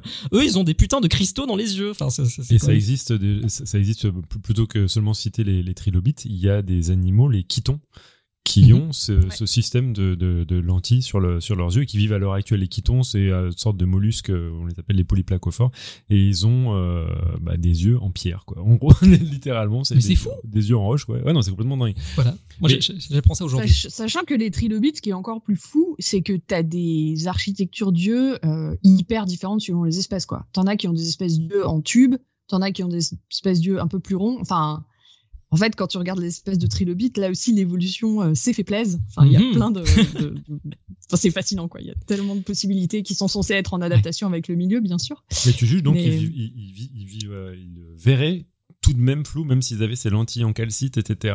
et ils, auraient pas. Bah, t'as vraiment une limite physique, hein, de, de- qui est la limite de diffraction et qui, dé- qui dépend, bah, comme dans un télescope, qui est euh, Mm. proportionnelle à la taille de, de l'engin et qui est inversement proportionnelle à la longueur d'onde de, de la, de, de la lumière incidente. Mais ça, euh, ça. Donc tu peux, de tu, même peux été- compenser, tu peux compenser en ayant des longueurs d'onde plus petites ou euh, Mais non, mais tu mets si tu si t'as de- tu, tu ils ne voient pas flou parce qu'ils ont sans doute moins de cônes en fait. C'est-à-dire que si à la fin d'un caméra, tu, donc la- à la fin d'un télescope, moi je Mhm. parlais de télescope parce que c'est ce que je connais le mieux, mais c'est c'est la même chose pour un œil. Donc vous mettez un télescope et un détecteur à- au bout. Si vous mettez euh, 10 fois trop de pixels, et ben vous allez être, euh, vous allez avoir beaucoup de pixels et finalement cette tâche de diffraction qui va limiter en fait les plus petits détails que vous allez voir. Euh, vont, vous allez avoir beaucoup trop de pixels pour, euh, mais d'une manière générale, quand on fait un télescope, bah, on va adapter, ça sert à rien d'avoir 10 fois trop de pixels, on va mettre euh, peut-être 2 pixels sur cette tâche, et du coup, on n'aura pas l'impression de voir flou, parce que du coup, on adapte le nombre de pixels qu'on met à la taille de la tâche, ce qui arrive pour nous, c'est-à-dire que le En nombre fait. de nos cônes et de nos bâtonnets est adapté à la taille de notre tâche. Pour résumer, Oui, on mais voit alors la flou. différence avec les insectes, en fait, c'est que tu peux considérer chaque omatidie, chaque facette comme un pixel. Tu vois ce que je veux dire?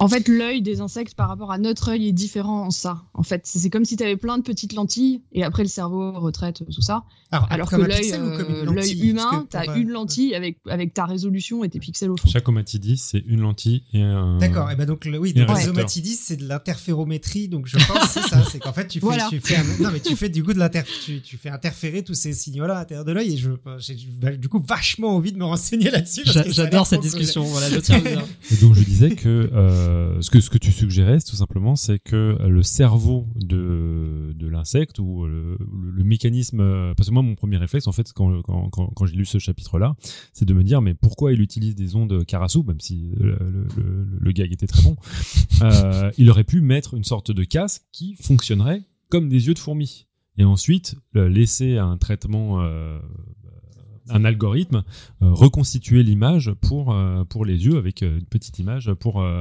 pour Ant-Man nous à l'intérieur de cette combinaison. Alors, je, je peux, je peux répondre à ça Oui. d'une manière complètement très pragmatique. Oui. C'est que je voulais que j'ai des particules qui interagissent avec des systèmes quantiques à un moment Ah plus tard pour pouvoir, enfin, de manière purement didactique, expliquer comment est-ce que le- la réduction du paquet d'ondes ou la décohérence apparaît dans un système quantique.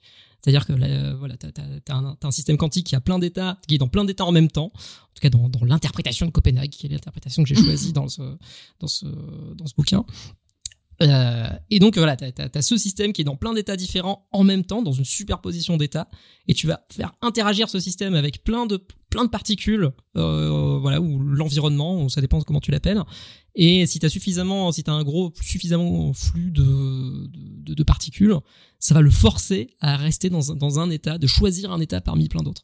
Et c'était ma seule manière de, de rendre ça euh, pas de accessible et de pas parler de bah, de trucs qui sont un peu tarte à la crème en physique quantique mais qui sont super intéressants Ouais. comme le- les de Jung ce genre de trucs Hmm. je voulais pas aborder ça de manière super scolaire comme on le fait d'habitude je voulais vraiment qu'il y ait un côté Ouais. didactique et euh, voilà que à un moment euh, les particules Karasu euh, elles sont pas euh, émises euh, à, à flux constant et donc euh, il y a une espèce de dysfonctionnement du casque et euh, donc t'as le, le héros qui va taper sur son casque pour essayer de faire émerger plein de particules et puis à chaque fois euh, le système quantique il est dans plein d'états euh, différents à chaque fois que le casque il se rallume et, et c'est- c'était une manière en fait de, de, de montrer que euh, bah, un système quantique il est modifié par l'interaction, par l'observateur, et, euh, et c'était une manière, voilà, euh, un peu un peu détournée, mais, euh, mais j'espère pas trop fausse.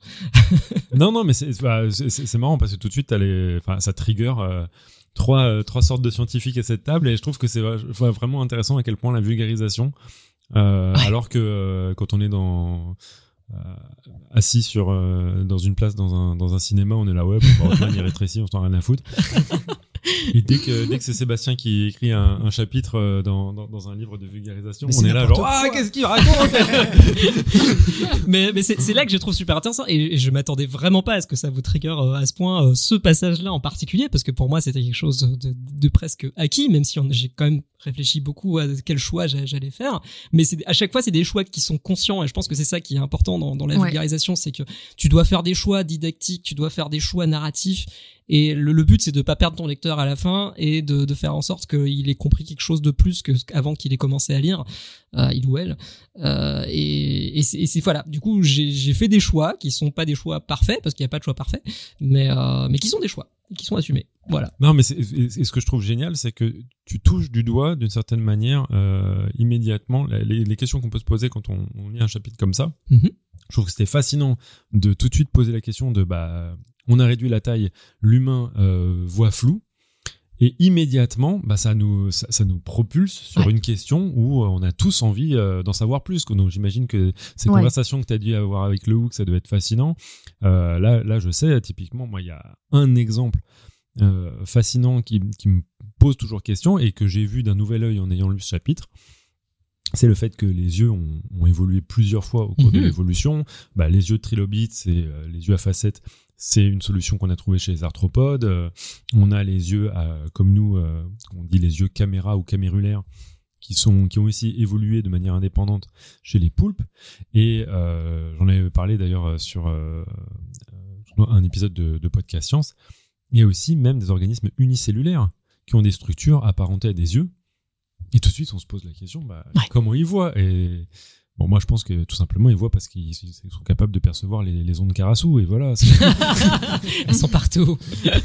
Non, mais même euh, moi, ce que j'ai vachement. En fait, j'ai- beaucoup aimé ce passage aussi, vraiment parce que, en, tu vois, en biologie de l'évolution, comment on adapte les choses à différentes échelles, c'est. euh, c'est une question qu'on se pose. Comment tu fais? Est-ce que tu réduis les cellules? Est-ce que tu réduis, tu vois, l'organisation? Et du coup, euh, c'est pas si simple en fait, tu vois, de, de répondre à ça. Donc la solution que tu as choisie, elle est, enfin, c'est chouette ça. De, de Donc est-ce qu'on peut dire qu'elle est scientifiquement validée cette? Voilà, exactement. Parfait, c'est tout ce que je voulais entendre. Écoute, je, je ne posterai pas ma lettre que j'avais écrite à ton éditeur. Tu as répondu à mon commentaire principal. Je vais, je vais valider la publication. Merci euh, Reviewer 2. minor, minor. Attends, nous, on est Reviewer 3 et on va parler maintenant de biologie. Et euh, enchaînons du coup oui, sur la partie biologie où il y avait d'autres questions. euh, Et donc- Et donc, la, épineuses. bi- la biologie n'est pas ta discipline de- d'expertise. Mhm. Et euh, donc, quelle spécificité dans la biologie t'a posé problème Et est-ce que tu as trouvé des liens surprenants avec la physique qui t'a permis de- d'être accroché Ou est-ce qu'au contraire, tu t'es plongé dans le bain en disant euh, adieu la vie Euh, en fait, la biologie, je m'y suis vraiment, je suis vraiment allé de manière scolaire, c'est-à-dire que j'ai pris des cours de biologie euh, à plein, à plein, à plein d'échelles. En fait, voilà, ce qui a permis d'écrire ce bouquin enfin d'avoir une certaine légitimité à l'écrire aussi, parce que c'est aussi ça. hein. Enfin, c'est pas juste du syndrome de l'imposteur quand t'es un vrai imposteur. Donc il faut, il faut aussi que, tu te légitimes à un moment.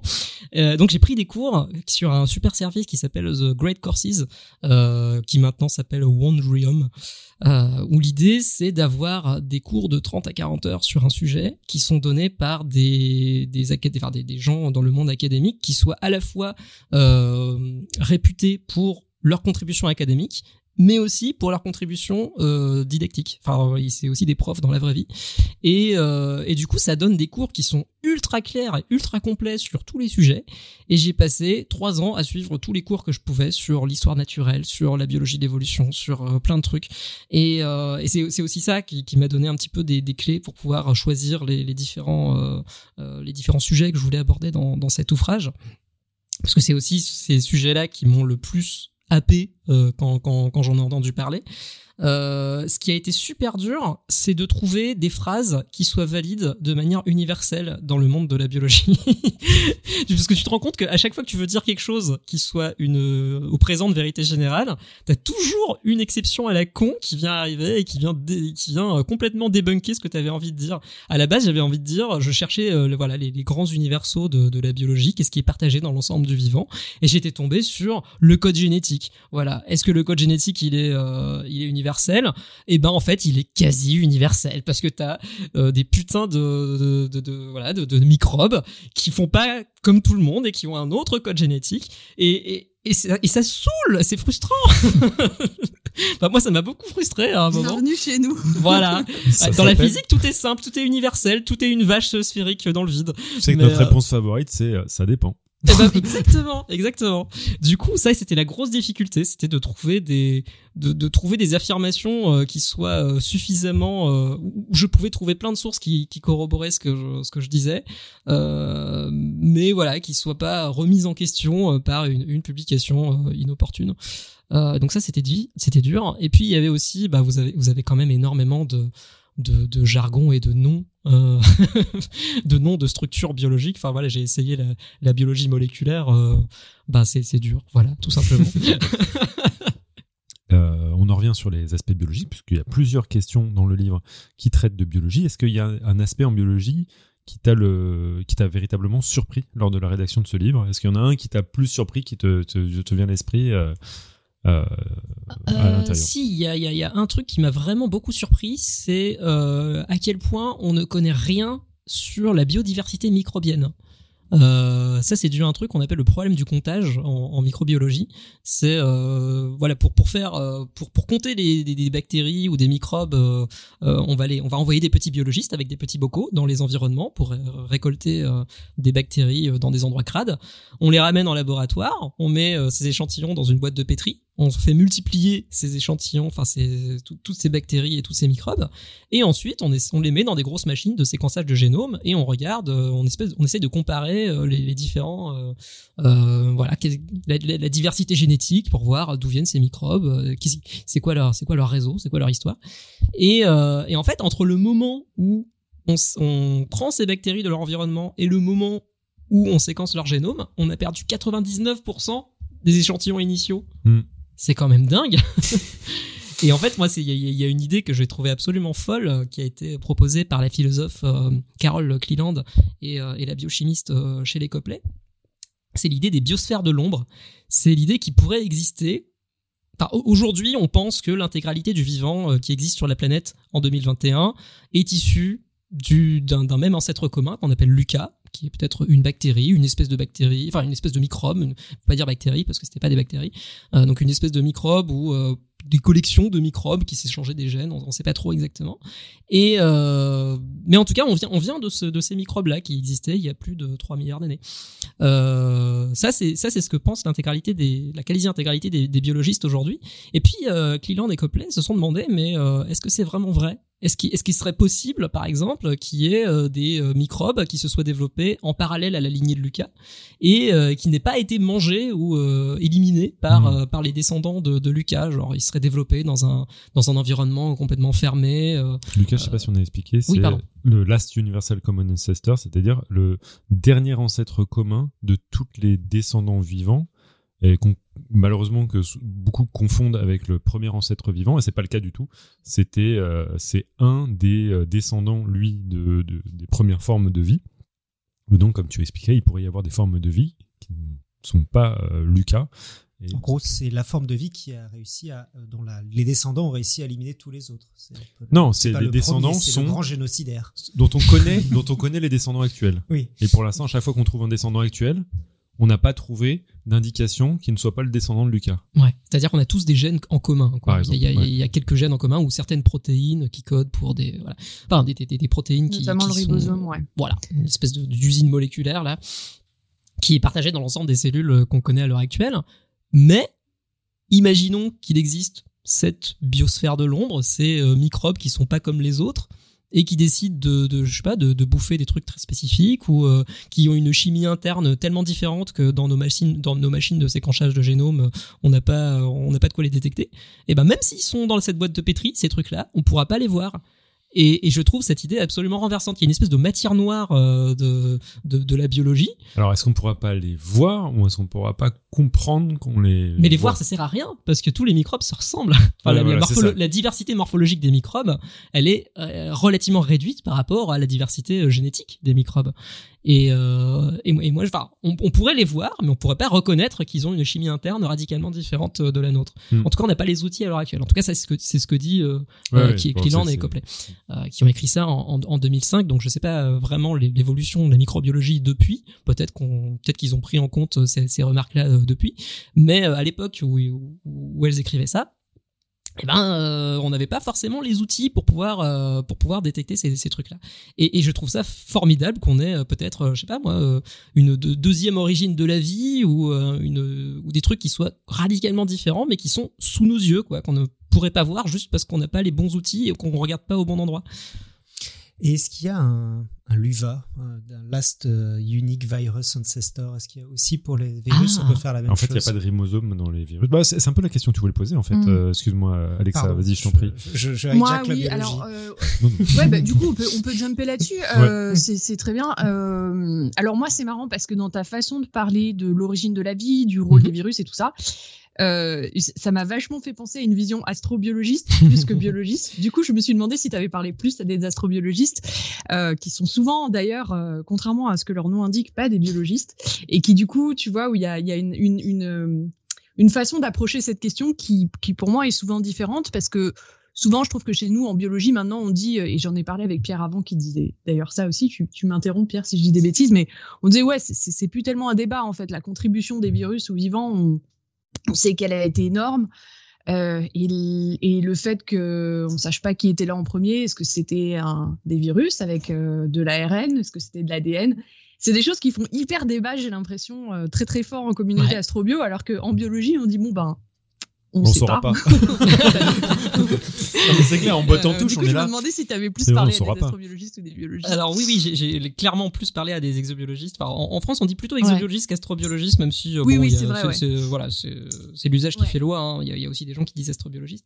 Mais euh, mais moi, j'ai suivi euh, notamment un truc qui s'appelle le RAID. C'est les rencontres exobiologiques des pour doctorants euh, que j'ai suivi après mon doctorat. Donc euh, j'étais là en tant que pur imposteur qui écrivait un bouquin et bizarrement ils m'ont laissé entrer.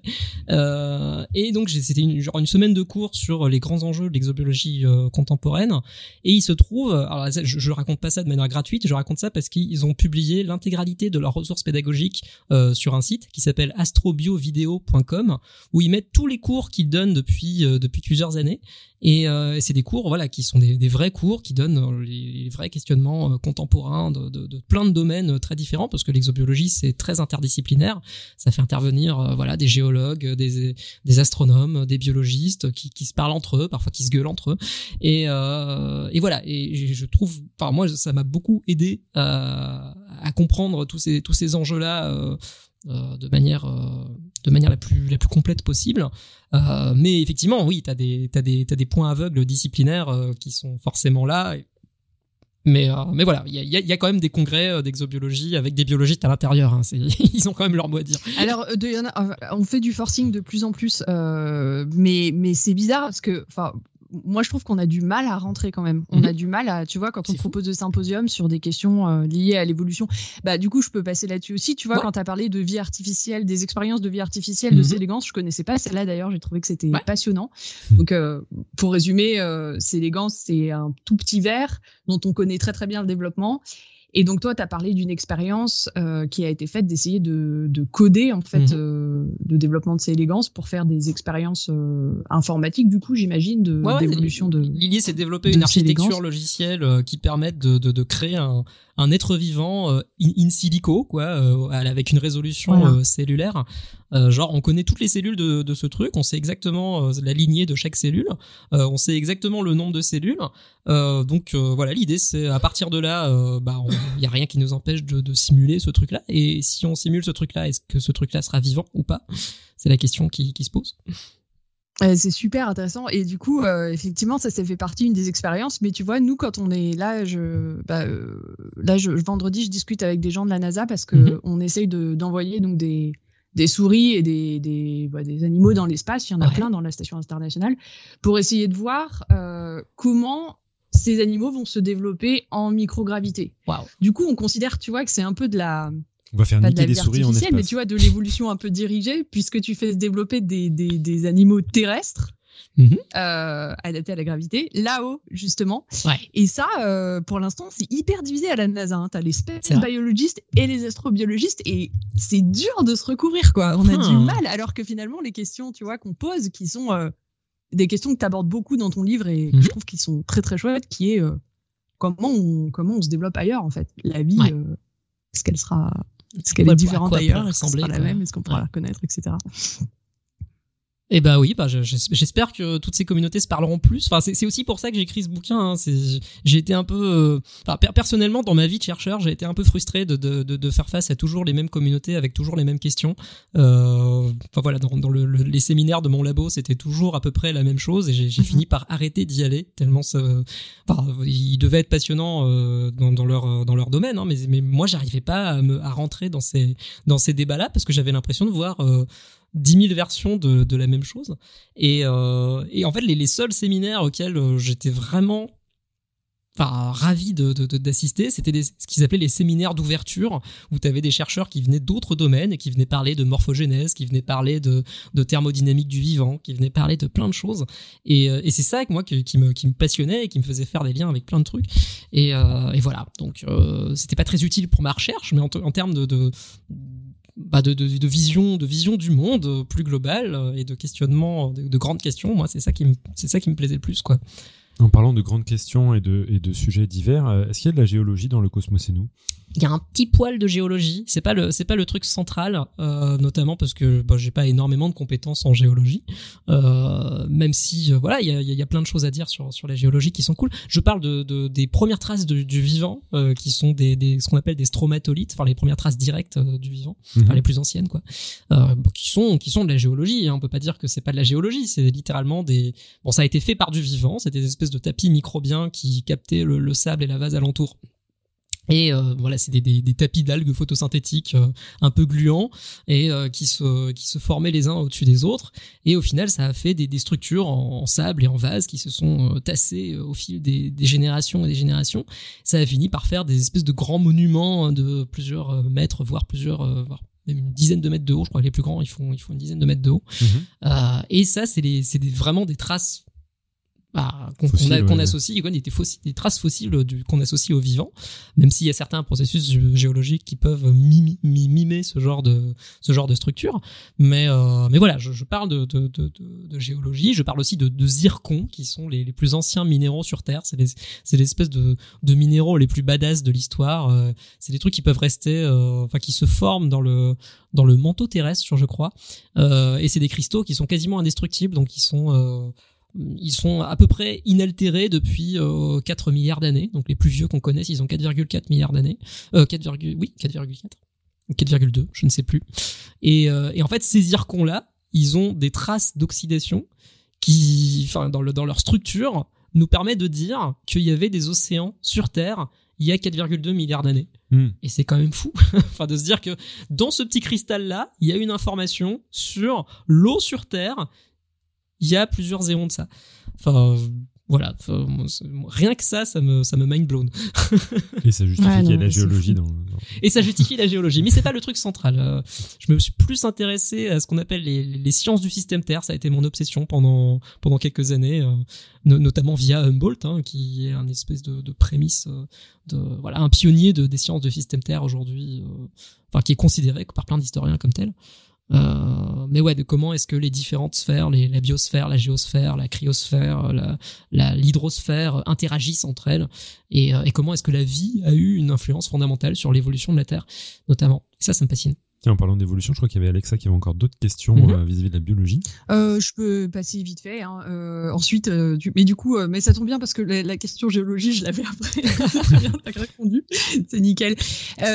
Oui, non, c'était juste par rapport à un choix que tu avais fait, mais tu as Mhm. déjà parlé sur le fait qu'il faut faire des choix et, et que c'est exactement ce que, ce que je me suis dit en me posant la question.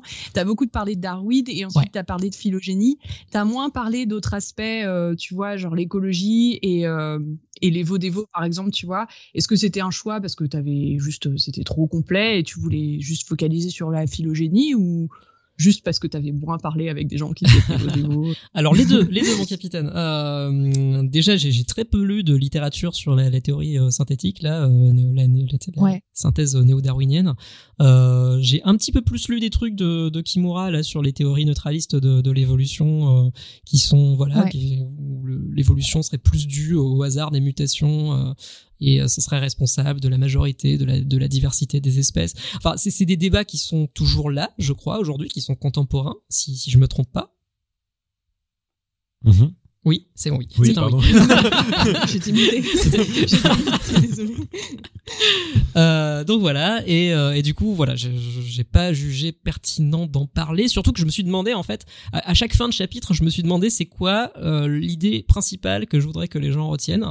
Et euh, l'idée Ouais. principale du chapitre sur la vie, c'était qu'on est tous issus d'une grande famille, euh, qu'on est tous reliés par des marqueurs euh, génétiques, euh, des marqueurs moléculaires, et que voilà notre ma- maintenant il faut changer notre vision du monde en conséquence, parce qu'on a quand même passé pas mal de siècles à considérer que l'humain est au-dessus de la nature et que et c'est une vision qui est complètement dépassée aujourd'hui, mais qui est dépassée voilà, de- de- depuis Darwin certes, mais le fait qu'on trouve cette cette espèce d'unité au vivant, cette unité génétique eh ben, ça date des années euh, 90, quoi. Enfin, je veux dire, le, le premier arbre du vivant universel, il date de 1990. Mhm. C'est super récent. Enfin, j'avais moins deux ans.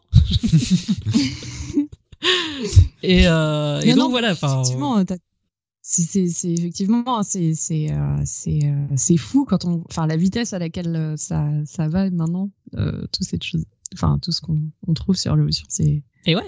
C'est dingue. Et, aujourd'hui, on se demande même à quel point l'arbre du vivant est euh, une notion euh, pertinente parce qu'il y a plein de, transferts génétiques entre espèces très très différentes euh, qui sont instantanés à l'échelle de l'évolution. Et du coup, il y, a, un gros débat là-dessus. Du coup, est-ce que, l'arbre du vivant c'est plutôt une toile, c'est plutôt une maille, c'est plutôt un arbre aux branches entremêlées ou une espèce de cycle? On n'en sait rien. Et mais, mais, mais plus on en sait des choses sur la diversité du vivant, plus on voit une unité fondamentale qui se, qui se distingue et des, et des liens qui sont euh, très très intriqués.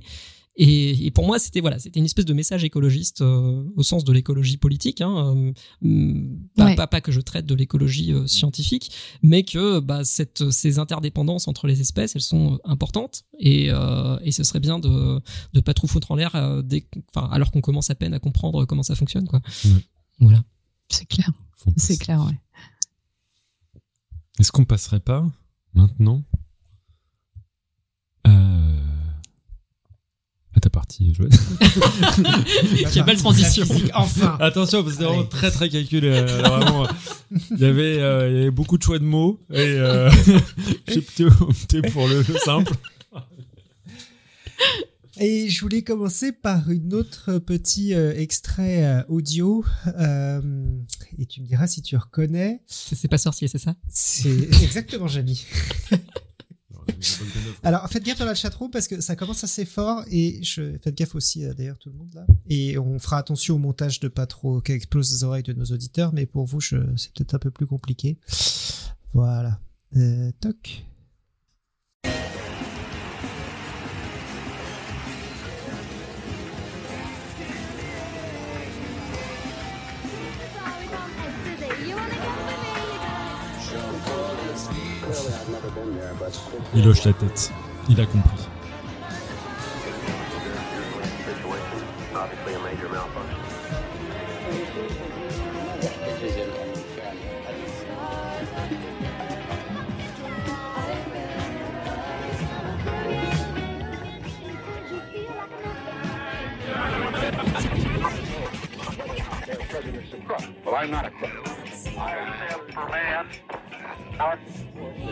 Robert Kennedy was shot in that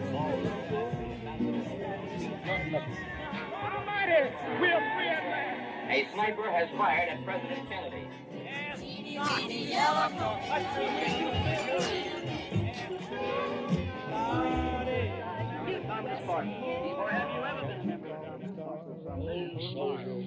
Never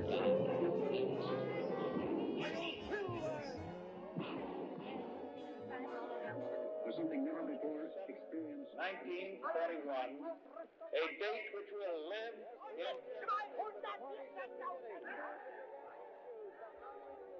And we continue this season's final edition of our Maxwell House Good News in 1930. Walter Winchell. Good evening, Mr. North American. All the ships at sea. Let's go to press.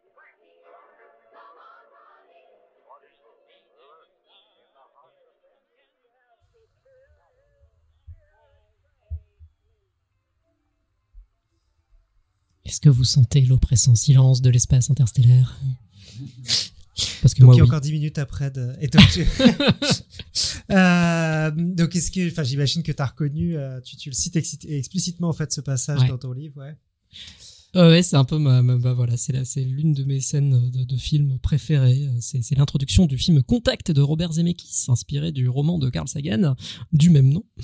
Et, euh, et voilà, où l'on suit une espèce de d'onde d'onde radio euh, qui part de la Terre et qui, qui s'éloigne de plus en de plus en plus, de plus en plus. Et puis on voit la Terre dans son contexte cosmique. Euh, On voit le système solaire, la Voie lactée, on voit le groupe local, on voit euh, des nuages euh, de plus en plus éloignés, on voit des galaxies de plus en plus éloignées.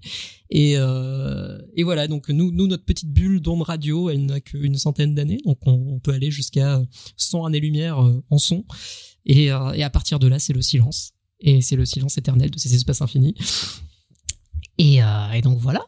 Euh, et c'est une, c'est une, c'est une scène que, que, que moi j'a- j'adore, qui, qui nous replace vraiment. Enfin, c'est l'introduction du film, quoi. C'est la première scène que tu vois dans le film, Mhm.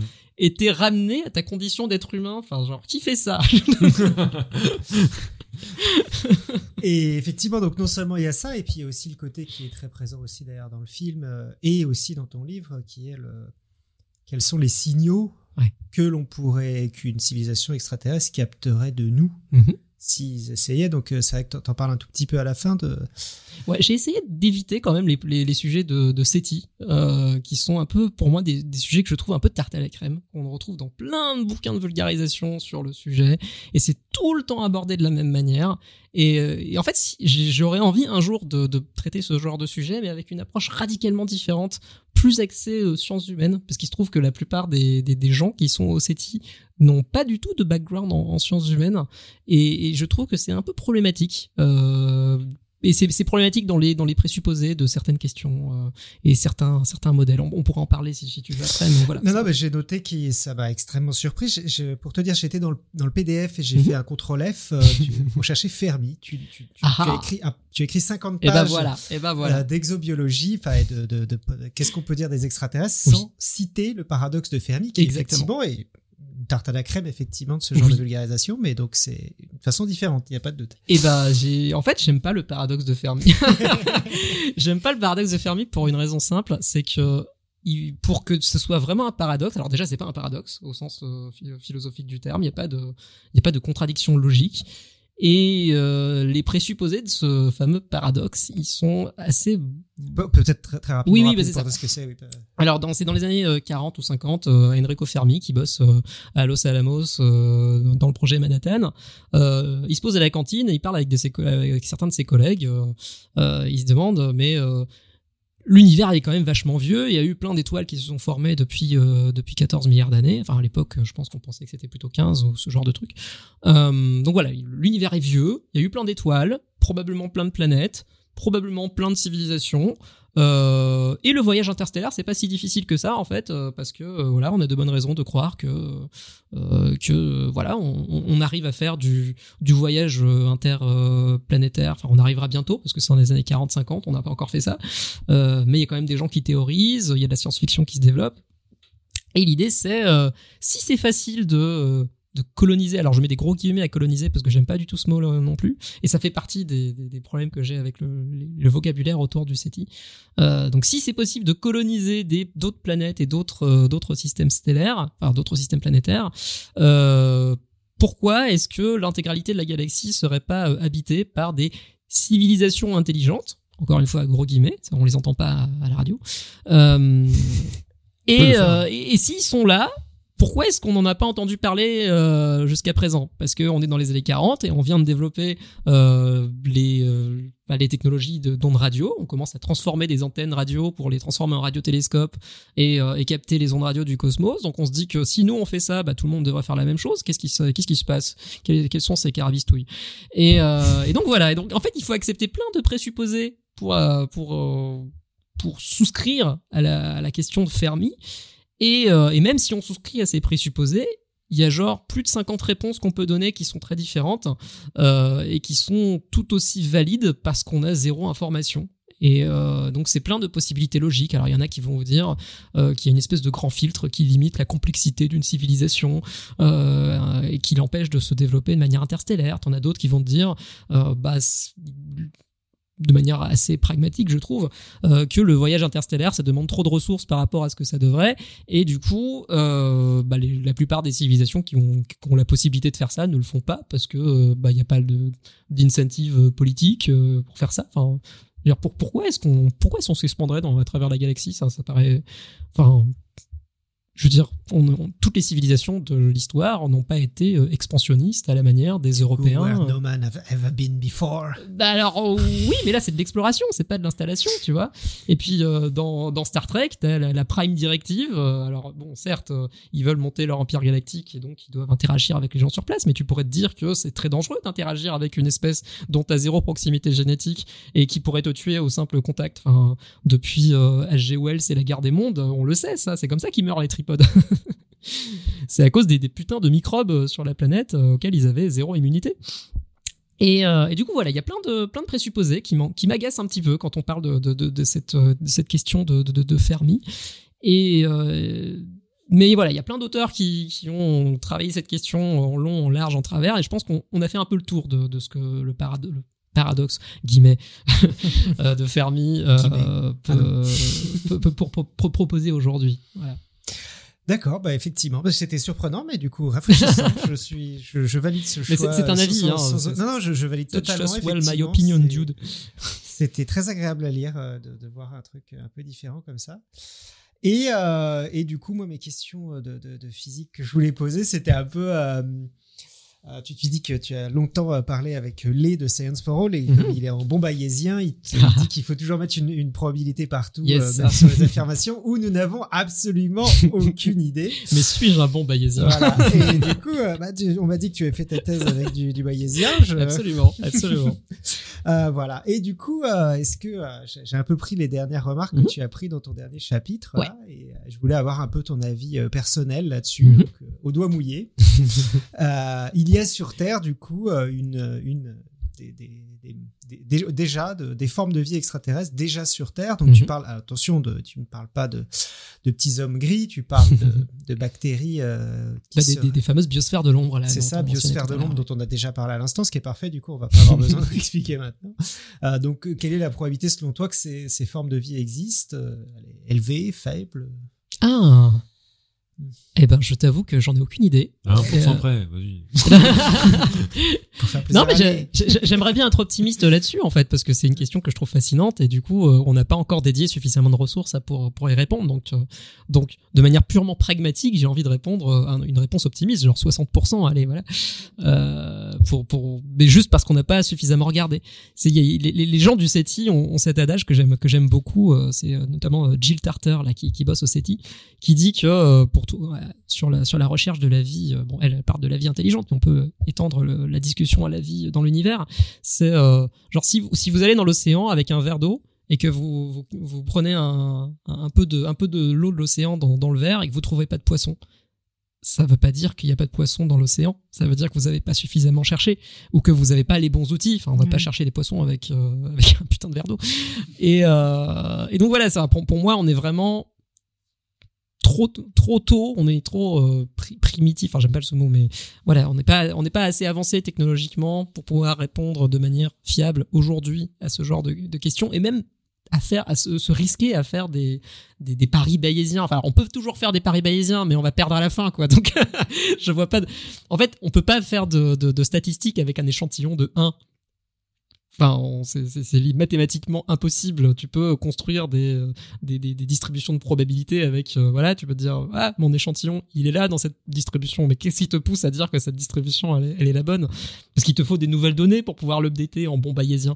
Mais, euh, mais en attendant, moi, mon, mon a priori, il est complètement plat, on va dire. Euh, j'ai pas d'avis sur la question de, de la rareté ou de la- l'abondance de la vie dans l'univers. Et, je trouve que c'est un avis qu'on entend peu, en fait, euh, dans, le, dans les sphères médiatiques autour de, ça, parce qu'on a une espèce d'optimisme qui est culturellement acquis, qui nous vient normalement, enfin, qui nous vient notamment de la science-fiction, euh, qui nous a habitués à l'idée qu'il y a des petits hommes verts partout, et, euh, voilà, et on, vit dans Men in Black, et voilà. Enfin, même si, même si, même, même les gens qui croient pas que- qu'on a été visité par, par des intelligences euh, extraterrestres euh, ont cette espèce de truc de voilà, il y a, il y a les briques de la vie partout dans l'univers, ça on, ça on commence à le savoir, euh, les briques moléculaires, les briques euh, élémentaires. Euh, mais est-ce que, est-ce que les conditions ont, ont été réunies plein de fois sur plein de planètes euh, dans les l'infinité des euh, des laboratoires de chimie que constitue l'intégralité des environnements de l'univers Est-ce que euh, est-ce qu'on a reproduit euh, suffisamment euh, ces conditions-là? Et puis c'est quoi le, la gamme de conditions qui permettent à la vie d'éclore sur une planète quoi? Et ça, on en a zéro idée aujourd'hui. Et voilà, on est, pour moi, on on peut pas encore répondre à ce genre de questions. Et c'est pour ça que j'essaie de pas me risquer à faire ce genre de pari. Et je, je suis désolé. Oh non, Très il est tout bien. déçu. Bon, bah.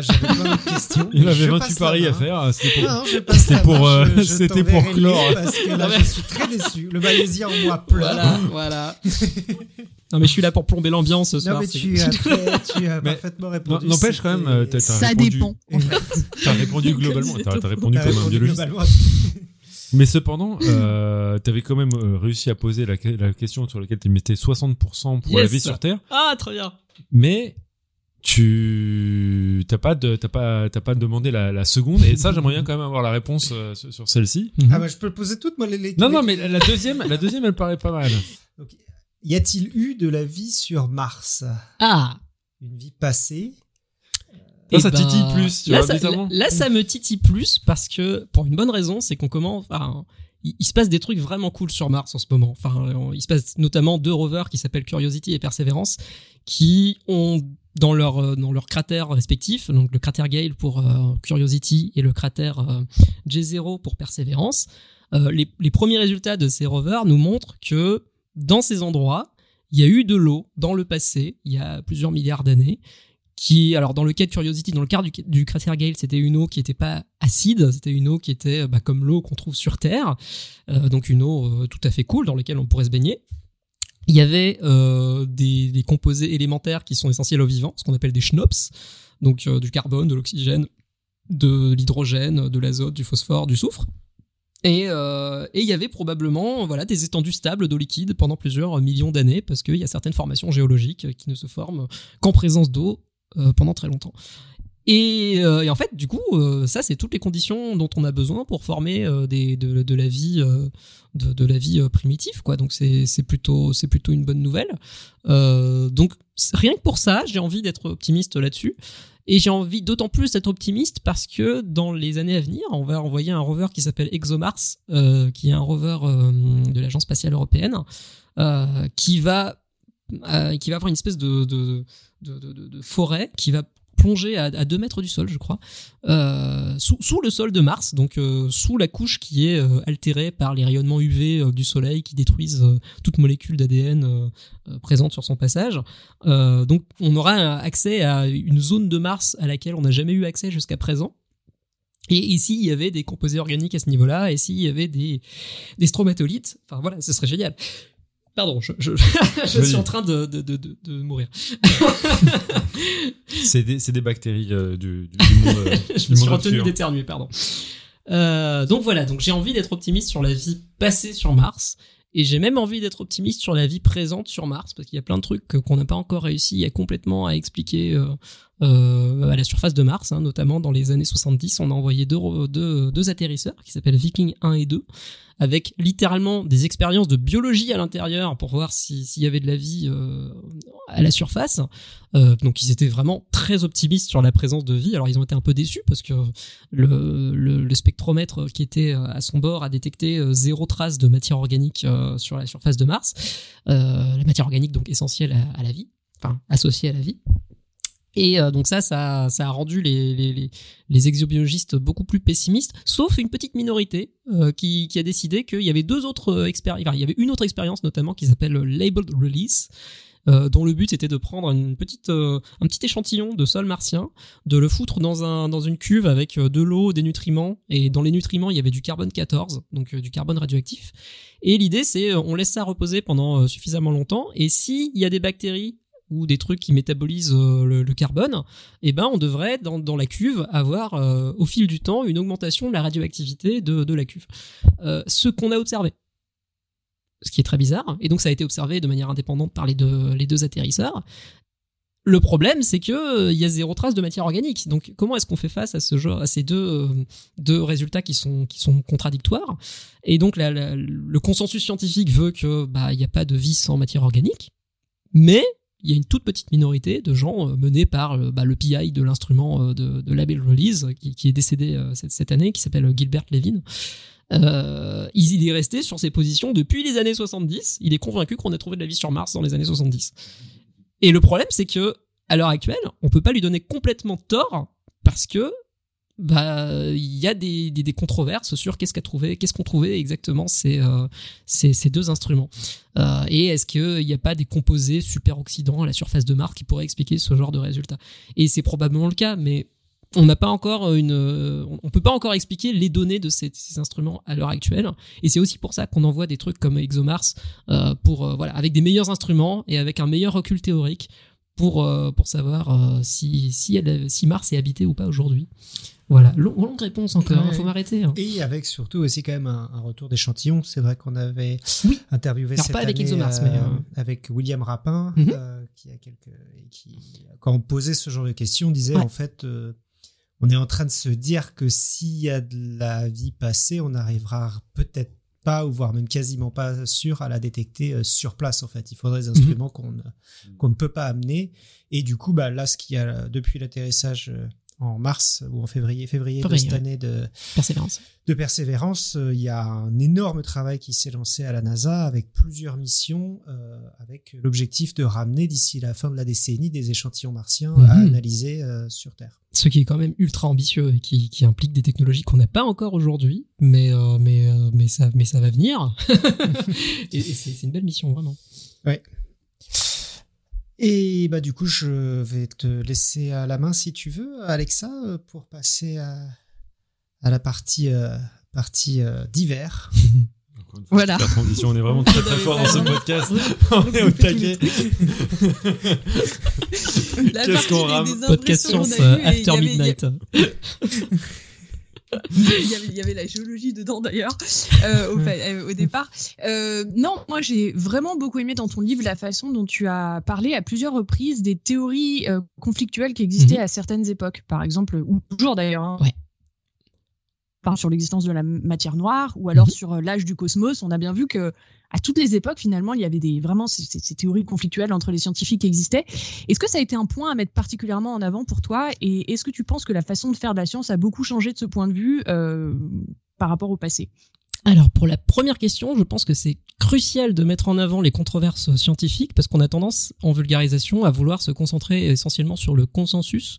Et en fait on crée une espèce de vision idéalisée des sciences que, j'aime pas trop et, qui et qui met tout tout qui met à côté plein de d'aspects fondamentaux des sciences euh, voilà, qui sont des aspects épistémologiques, qui sont des aspects euh, comment est-ce qu'on interprète Mm. des résultats, euh, que, que- est-ce que on va privilégier la thèse d'une- d'un modèle qui est faux ou de systématique dans les euh, dans les dans, dans les résultats des instruments, enfin voilà, des, des erreurs dans, de mesure, ce genre de trucs. Et euh, et en fait, voilà, je, je suis convaincu qu'on ne met pas assez en avant le fait que les connaissances, elles sont tout le temps fluctuantes, elles sont et que la science est un, pro- un processus qui est très dynamique et que certes on accumule des connaissances au fil du temps, mais il y a rien qui nous garantit que ces connaissances soient cumulatives euh, au, sens qu'elles soient euh, commensurables. Euh, Il y a, comment il s'appelle lui, Thomas Kuhn, qui parlait dans, dans, son essai la, structure des révolutions scientifiques. Il disait que entre, entre deux changements de paradigme, donc on- quand on a un modèle dominant et un qui est remplacé par un autre modèle dominant, eh ben les deux modèles ils sont pas forcément commensurables, ils sont pas forcément comment dire euh, comparables les uns avec les autres parce qu'ils n'ont pas exactement les mêmes objets euh, d'étude, ils n'ont pas les mêmes euh, catégories euh, pour segmenter la réalité. Et donc il donne par exemple l'exemple de la de la masse qui pour Newton voilà Newton il définit il définit sa masse d'une certaine manière et ensuite Einstein arrive avec sa théorie de la relativité restreinte et il définit la, la masse d'une manière complètement autre et, et cette, cette masse, la masse relativiste, elle est, elle est pas conservée, contrairement à la masse euh, euh, newtonienne qui elle, elle est conservée. Et du coup, ces deux notions de masse qui sont très, enfin, qui sont radicalement différentes. Et pareil avec la notion d'espace. La notion d'espace pour Newton et la Mm. notion d'espace pour Einstein, elle est pas du tout la même. Alors surtout avec la théorie de la relativité restreinte, où l'espace devient un truc un peu, un peu dynamique, un peu qu'on peut étirer, qu'on peut, qu'on peut comprimer. Et, euh, et en fait, est-ce qu'on peut dire que la théorie de Newton, elle est moins bien ou elle est moins précise que la théorie d'Einstein ou est-ce que on peut parler de, complètement radicalement autre chose parce qu'on n'a pas les mêmes euh, objets euh, d'analyse? Et, et c'est une question qui est à la base de l'épistémologie, à la base de la philosophie des sciences. Euh, est-ce que est-ce qu'on s'approche de la réalité euh, au fil du temps ou est-ce qu'on switch entre différents modèles qui sont de plus en plus utiles selon le contexte culturel du moment? Et c'est une question à laquelle je n'ai pas de réponse, car je n'ai pas un prix Nobel d'épistémologie à, à- à offrir aujourd'hui. Euh, mais euh, mais qui, sont des questions qu'on devrait se poser, et, et on devrait s'éloigner des, représentations idéalisées des sciences. euh, et, euh, et voilà. Et, en fait, c'est tout simplement, c'est plus proche de ce qui se fait dans les labos aujourd'hui. Hein. Euh, Ouais. T'as un modèle dominant, par exemple dans le cas de la matière noire, t'as un modèle dominant qui s'appelle euh, bah, le, le modèle standard de la, cosmologie, mais on l'appelle pas le modèle standard parce qu'il est dogmatique, on l'appelle le modèle standard parce qu'il euh, résout euh, plein de problèmes qu'on a à l'heure actuelle, mais il répond pas à tous les problèmes non plus. Et, c'est pour ça, enfin notamment cette fameuse matière noire qui représente euh, cin- cinq fois plus de, matière et de masse et d'énergie que l'intégralité de ce qu'on observe avec nos télescopes. Et, et ça pose question parce que bah, cette matière noire, on n'arrive pas à l'observer directement, mais elle a une influence gravitationnelle sur tout ce qui l'entoure. Et comment est-ce qu'on interprète ça? Est-ce que est-ce qu'on change la théorie? Est-ce qu'on a mal compris la gravité? Ou est-ce qu'il existe vraiment un truc qu'on n'a pas encore vu, mais on n'a juste pas les outils pour le voir? Et, pour moi, c'est ce genre de question est assez fascinant. Et en fait, le fait d'en parler, ça évite des dérives qu'on entend souvent dans le dans l'espace public, qui veulent qui veulent que euh, bah, la science c'est quelque chose de dogmatique, que les scientifiques ils ont leurs croyances et que euh, et que voilà, si, si on arrive, euh, enfin c'est souvent des, des, des ingénieurs à la retraite qui viennent avec leur théorie du tout et qui disent ah là là, euh, le, la- le- la, la doxa euh, scientifique euh, actuelle rejette absolument tout type de contradiction et, euh, et moi avec ma théorie j'explique tout, j'ai pas de barre d'erreur mais j'explique tout. Et, euh, et ils veulent pas m'écouter, ils font rien qu'à ils font rien qu'à m'ignorer. Et, euh, et en fait ça crée ce genre, enfin le fait de pas parler de ça dans la vulgarisation parce que souvent bah, ces gens-là, ils ont surtout lu de la vulgarisation. Et je me fais suffisamment envoyer des théories du tout par LinkedIn euh, pour, euh, pour voir les, les, les- les- les motifs émerger.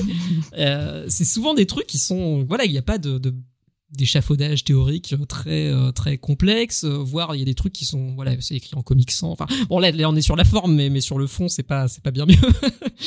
Et euh, et du coup voilà donc ça, pour moi le fait de parler des controverses scientifiques et des trucs qui se passent à l'heure actuelle les questionnements qui se posent par les scientifiques euh, bah ça évite cette posture un peu dogmatique du, du, du chercheur dans sa tour d'ivoire qui refuse toute contradiction et ça le replace dans bah, dans une espèce d'humilité euh, qui, qui devrait être sa place voilà Et du coup, si tu, si tu te représentes comme ça, euh, ce, ce remède à, à cette situation et au dogmatisme scientifique perçu par euh, le, le grand public. Euh, mettons que là, on, on fasse de la vulgarisation qui ressemble à celle que tu proposes. Tu penses que dans euh, 30-40 ans, on n'aura plus de crackpot qui envoie sur LinkedIn 3.0 Non, je, je pense que ça suffit clairement pas et qu'il faut en fait. Alors j'ai- j'aimerais. En, ce moment, il y a, vraiment une question qui me fascine, c'est pourquoi est-ce que tous les gens qui ont des théories du tout ou des trucs un peu fringe, ce sont des ingénieurs à la retraite? L'in- L'intégralité, ou des médecins, c'est tout le temps le même profil. Il y a jamais de meufs, il y a jamais de, gens pas vieux. C'est que des gens qui ont trop de temps libre et qui ont qui qui, qui dédient ce temps libre là à être complètement euh, coupés du reste du monde académique et de développer leur truc dans leur petite bulle et ensuite ils te sortent 40 euh, vidéos sur YouTube pour te pour t'expliquer la vie. On a Euh, interviewé Alexandre Moati Ouais. sur le podcast il y a très longtemps, qui a littéralement écrit un bouquin sur ça. Ah, donc Alexandre- Science, c'est ça Alter Science, Alter ouais. Science, Ouais. il a beaucoup lu. écrit sur les vieux ingénieurs à la retraite, euh, Moati. Et, euh, et effectivement, il décrit que lui, il connaît très bien la communauté polytechnicienne et il dit qu'en fait, il y a tout un mouvement d'anti-science euh, Ouais. Qui sont en fait des gens euh, qui disent, oui, c'est ça, qui sont euh, très intelligents, mais il y a un moment, il y a un truc qu'ils n'ont pas compris, ils se sont braqués Mhm. et ils ont utilisé le reste de leur vie pour essayer de, de prouver qu'Einstein avait tort. Mais je trouve ça fou. et Enfin, il le- disait- même la, question Einstein avait tort, genre ça, ça donne une espèce de vision de bah des, des grands hommes de la science, quoi. alors que Einstein il était pas tout seul, quoi. Je sais pas, il était entouré par toute une communauté, il était inscrit dans un contexte, il avait des questions qui étaient situées et il savait qu'il avait pas toutes les réponses et il disait pas j'ai raison, j'ai raison. Euh, Enfin et, et en fait c'est cette vision là qui m'embête Euh, et, et je pense que ça fait partie du, du problème de mettre en avant ces, ces grands hommes là alors évidemment, hein, Einstein, il, est- il était plutôt plutôt cool hein, comme type. euh, bon, il a développé la bombe atomique, mais quand même, il, il- il s'en est excusé après, donc on lui, on lui pardonne. Euh, mais voilà, c'est ça donne une vision des sciences qui est biaisée. Et après, ça crée des gens avec un complexe de, de Galilée là, euh, qui vont se dire euh, bah, qu'ils sont voilà, puisqu'ils sont en, opposition avec euh, avec la majorité, ça veut dire qu'ils ont raison. Et ils vont se battre jusqu'à ce que jusqu'à ce qu'on leur dise qu'ils ont raison.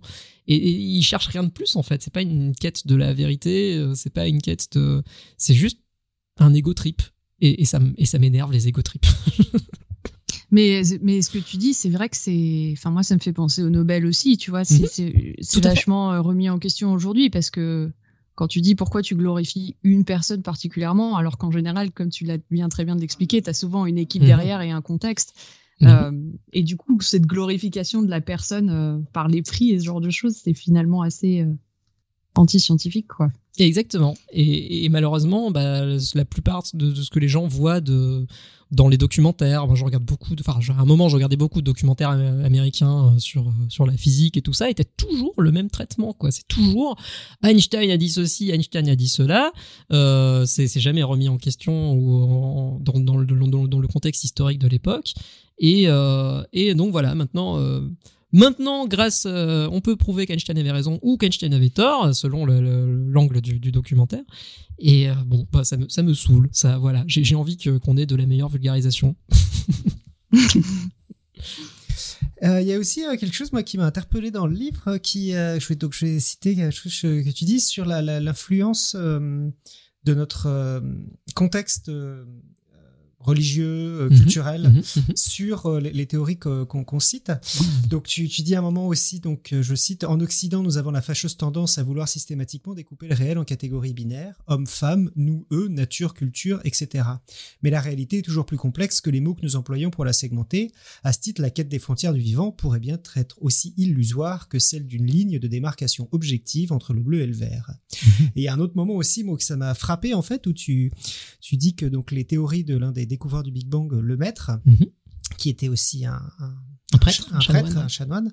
Euh, et en fait, elles sont remises à l'époque en question parce que donc l'inventeur du Big Bang, du coup, les gens le disent ah, il, il- lui c'est un religieux, il cherche une origine à l'univers, alors que tout le monde sait, c'est ce qu'on pensait à l'époque, tout le monde sait que l'univers est, est, euh, est éternel. Ouais. Et, euh, et du coup, tu dis que oui, tu cites euh, quelqu'un qui dit que qui trouve cette euh, cette idée répugnante. Ouais, philosophiquement Ouais, répugnante. philosophiquement. Arthur Eddington, son Ouais. prof de d'astronomie, qui lui dit ça. Et puis euh, tu cites même du coup, tu dis enfin, euh, finalement euh, un univers cyclique, tu, tu, tu évoques Mhm. l'idée à un moment et finalement peut-être pas forcément si idiote que ça pour des astronomes indiens. Donc tu cites par exemple un texte antique indien, le, Rig Veda. Et donc euh, bah, je me posais euh, ouais cette question à quel point j'ai trouvé ça très intéressant et je me demandais euh, à quel point en fait le contexte culturel selon toi influence les découvertes scientifiques? Et est-ce qu'on pense que bah on parle beaucoup maintenant de que la, la science euh, chinoise, par exemple, Mhm. si euh, d'un coup, euh, et ça va sans doute arriver un jour, que euh, euh, la Chine mette autant d'argent euh, dans sa, dans sa, dans ses découvertes scientifiques que les États-Unis le font actuellement, et dans ce cas-là, la science sera totalement drivée par par les laboratoires chinois. Est-ce que tu penses que la science sera différente à ce moment-là, parce que c'est quand même un background culturel assez différent Alors oui, clairement. Euh, je pense clairement qu'on n'aurait pas la même science euh, si on avait plein de contextes culturels différents. Enfin, on n'a pas la même, la, même, la même science parce que la science, c'est une activité humaine et donc c'est régi par des par, par des lois euh, certes scientifiques, mais les lois scientifiques, euh, elles sont elles sont pas écrites dans, dans l'univers, quoi. Elles sont écrites, c'est des normes qui sont imposées par des gens et il y a des idées qui sont euh, imposées par, euh, par par des gens, parfois qui ont certes qui ont pas mal de pouvoir dans les laboratoires, euh, qui qui arrivent à imposer leur vision pour de bonnes ou de mauvaises raisons, et parfois ces idées, elles restent pendant des siècles. Euh, ouais, les, idées, elles naissent pas de nulle part. En fait, elles, émergent toujours dans un contexte. Et euh, dans, dans le livre, je donne, euh, je donne un exemple, c'est euh, comment est-ce que les, les métaphores mécanistes du, du vivant, donc la vision mécaniste du vivant, c'est le, le fait de considérer le vivant comme, euh, comme des petites machines, qui est qui, qui est en grande partie euh, bah, la, manière dont on, imagine le vivant, en tout cas au niveau microscopique aujourd'hui. Euh, on parle voilà de, machines moléculaires avec des rouages atomiques, ce genre de trucs. Et, euh, en fait, cette, vision-là, elle émerge dans un contexte très particulier qui est l'Europe du XVIIe siècle, où il y a une espèce d'explosion de, bah, de- de- des- automates et des, horloges. Des, des automates et des horloges qui sont, euh, bah, qui sont ultra populaires à l'époque. Et on en trouve dans les parcs princiers, on en trouve dans les églises. Et notamment, il y a ce monsieur là qui s'appelle René Descartes, qu'on aime bien ici, euh, qui euh, un jour se balade dans le. enfin, non, ici, hein, je parle en Occident. Pas ici, sur cette table. Enfin, je- Il est là René. Descartes, salut René Meilleure introduction. Meilleure introduction de la soirée, je pense. Je suis pas bon en transition, mais pour ça... Bref, et donc ce monsieur euh, Descartes, euh, il se balade dans un des, jardins princiers du, du château neuf de Saint-Germain-en-Laye, voilà, qui est en ruine maintenant. Mais, euh, mais à l'époque, on peut y trouver des, plein de, plein d'automates. Et en fait, c'est à ce moment-là que Descartes, il se dit qu'on arrive à faire des automates tellement stylés et tellement réalistes que, au final, bah, les animaux, ça pourrait pas être autre chose que des automates, en fait. Et que si on, si on les disséquait suffisamment euh, finement, on trouverait des trucs qui seraient analogues à, eh ben, à, euh, au concept de l'époque qui sont des machines hydrauliques euh, et donc il réfléchit en termes de tuyaux, en termes de soufflets, en termes de, ressorts euh, et donc c'est ça en fait le contexte culturel influe sur les sur les métaphores, sur notre segmentation de la réalité et sur ce qu'on va euh, essayer de, de, de, mettre en avant dans les dans, dans nos recherches en fait euh, euh, et selon la culture dans laquelle on grandit, bah ça va euh, ça va pas complètement déterminer euh, le ça va pas complètement déterminer les résultats scientifiques, mais ça peut euh, beaucoup les influencer quand même. Euh, après, est-ce que, est-ce que on finit tous par converger sur une même vision du monde à la fin? Bah, je suis pas du tout convaincu de ça. En, en maths, c'est plus, c'est peut-être moins, euh, moins controversé. On arrive, il y a plein de, plein de sociétés euh, qui, qui se connaissent pas du tout, qui ont, qui sont arrivées à des mêmes résultats. euh, euh, voilà. Donc euh, peut-être, peut-être que les maths sont universelles. Moi, je, je, je- je reste agnostique un petit peu sur la question, notamment les parce que vraies pas- en maths, pas comme dans le reste des sciences. bah c'est ça, mais mais c'est pas, je sais pas si, si les maths sont, sont, sont peuvent être considérées comme des sciences. D'ailleurs, j'ai lisé le, le bouquin de Michael Launay, le grand roman des maths euh, récemment, et il parle beaucoup de, de ces questions-là et il, il est vachement bien. Voilà, je, je recommande. Sébastien Carasso, le seul qui fait la promo d'autres livres lorsqu'il est interviewé pour le sien. non mais lisez pas le mien là, allez lire Sean Carroll, allez lire euh, bien, Carl Sagan. allez lire le livre de Michael Launay, on vous remercie et que servir la science soit votre joie. À la semaine prochaine. N'oubliez pas d'y réfléchir. Euh, il va du coup, je, je te laisse euh, la parole, Alexa, pour parler un peu de la, la jeunesse du livre et de, de comment ça tu es, tu es parti là-dedans. Oui, c'était avec Topo. On avait pas mal de questions moins scientifiques, du coup, plus sur euh, comment tu as, rédigé ton livre et tout ça. Donc, bon, tu as déjà parlé des livres dont vous êtes le héros, qui était une, une des questions que j'avais, parce qu'effectivement, il y a vraiment ce côté-là. Donc, on va, on va peut-être pas revenir dessus, sauf si tu as envie de développer plus cet aspect. Euh, et oui, moi j'ai trouvé que tu abordais énormément de choses dans ton livre. Mhm. Enfin, c'est ce qu'on on a vu là avec l'interview. Tu as, plein de sciences différentes, etc. Et pourtant, euh, moi, ce que j'ai vraiment adoré dans ton livre, c'est que je l'ai trouvé super facile à lire et vraiment, j'ai eu du mal à le lâcher, quoi. Et sur, tu vois, les parties que je connaissais et tout, vraiment, tu vois, j'ai été happée par le- la lecture. Euh, et je me suis demandé si c'était difficile de réussir à mêler toutes ces notions pour les rendre accessibles, finalement, y compris les notions dont tu n'étais pas spécialiste au départ. Ouais, surtout les notions dont j'étais pas spécialiste. En fait, la, la grosse difficulté d'une entreprise comme ça, enfin moi j'y suis allé en mode complètement euh, YOLO, hubris complet. euh, voilà, je, je vais rassembler toutes les sciences et je vais mettre l'univers complet euh, dans un livre. Euh, après, j'ai pris quelques claques et je, je, je, voilà, j'ai pas tout mis finalement. Ce qui est super dur en fait, c'est d'avoir un livre qui parle de plein de choses, mais il faut que chaque notion soit introduite au bon moment. Et notamment, je, parle d'ADN dans le chapitre sur la vie. Donc, euh, donc ouais, la, grosse difficulté d'un livre comme ça, c'est qu'il faut que chaque euh, chaque notion soit bien placée au bon endroit pour que tu puisses, en, lisant le- les chapitres dans l'ordre, euh, con- construire quelque chose par-dessus chaque chapitre. Enfin, à, à chaque, Ouais. enfin genre voilà, je, dans le chapitre sur la vie, j'aborde des notions de phylogénie, donc j'ai besoin de parler d'ADN, mais j'ai pas envie de définir l'ADN parce que ça serait trop lourd euh, et que j'ai envie que ce soit acquis. Du coup, ce que j'ai fait, c'est que au lieu de visiter un endroit random d'une cellule euh, quand euh, quand je mets le, le lecteur dans le, dans la peau de Ant-Man, je le fais visiter une molécule d'ADN euh, qui n'a aucune autre raison. Enfin, il y a aussi la raison de c'est là où on, où on associe en général notre identité génétique et donc euh, c'est quand même important en termes purement euh, introspectifs et grandes questions de savoir qu'une bonne partie de notre ADN va coder. euh, voilà, il y a, le, le plan de fabrication des, des, des cellules dans, dans l'ADN même si c'est une métaphore qui a ses limites quand même. Et, euh, et donc voilà, c'est pour ça que j'introduis l'ADN à ce moment-là. Euh, pareil pour la physique quantique. Euh, à un moment, je, je me suis fait des sueurs froides parce que j'avais jamais, euh, j'avais parlé de monde quantique, mais euh, plus tard, je, je parlais de physique quantique, mais j'avais pas défini ce que c'était la physique quantique et c'était genre horrible. Et euh, donc voilà, c'est ça pose plein de questions comme ça et comme il y a énormément de notions qui sont très très variées et très très différentes, et ben j'ai dû trouver une espèce de, de manière de bah de, de centraliser tous les, toutes les notions que j'abordais. Et en fait, j'ai construit un document avec, euh, à chaque chapitre, je mettais toutes les notions que, que j'abordais et je les listais une par une et je regardais si il y en avait une que qui apparaissait deux fois dans, de- dans des chapitres pour voir si elle était bien introduite au bon moment. Et, euh, et c'était ultra galère. Enfin, je, je recommande à personne de faire ça, c'est horrible. En fait, tu as fait un espèce d'arbre phylogénétique de ton livre. C'est un peu ça, ouais. Et, en fait, il y a, eu plein d'itérations du, bouquin qui ont rien à voir les uns avec les autres, ce qui fait que pendant les, phases de, relecture, donc, euh, j'ai fait relire ça à plein de à plein de gens euh, très différents, une quinzaine de personnes à peu près. Euh, la plupart étaient des experts et d'autres c'était du, public le public cible quoi. Et, en fait, à, ch- à chaque fois, c'est des, des gens qui ont eu des, versions très différentes des chapitres.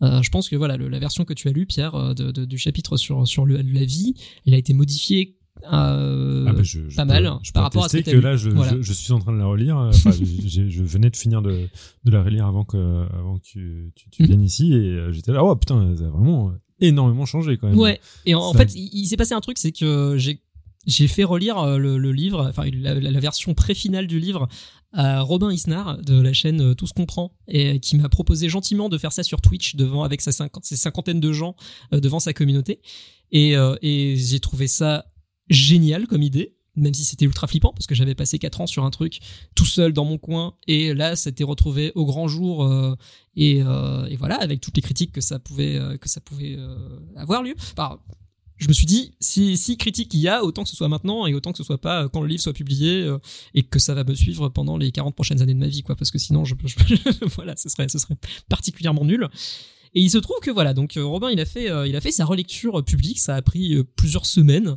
Il a fait des des, des, des, des lives de 5 heures à chaque fois. Enfin, c'était un truc de malade. À chaque phrase, il s'arrêtait et il faisait une grande digression sur qui était à chaque fois pertinente. Et, j'ai écouté ça. Bon, j'ai écouté ça en accéléré quand même, mais, j'ai quand même écouté ça en entier. Et il y avait sa communauté qui faisait des retours en même temps.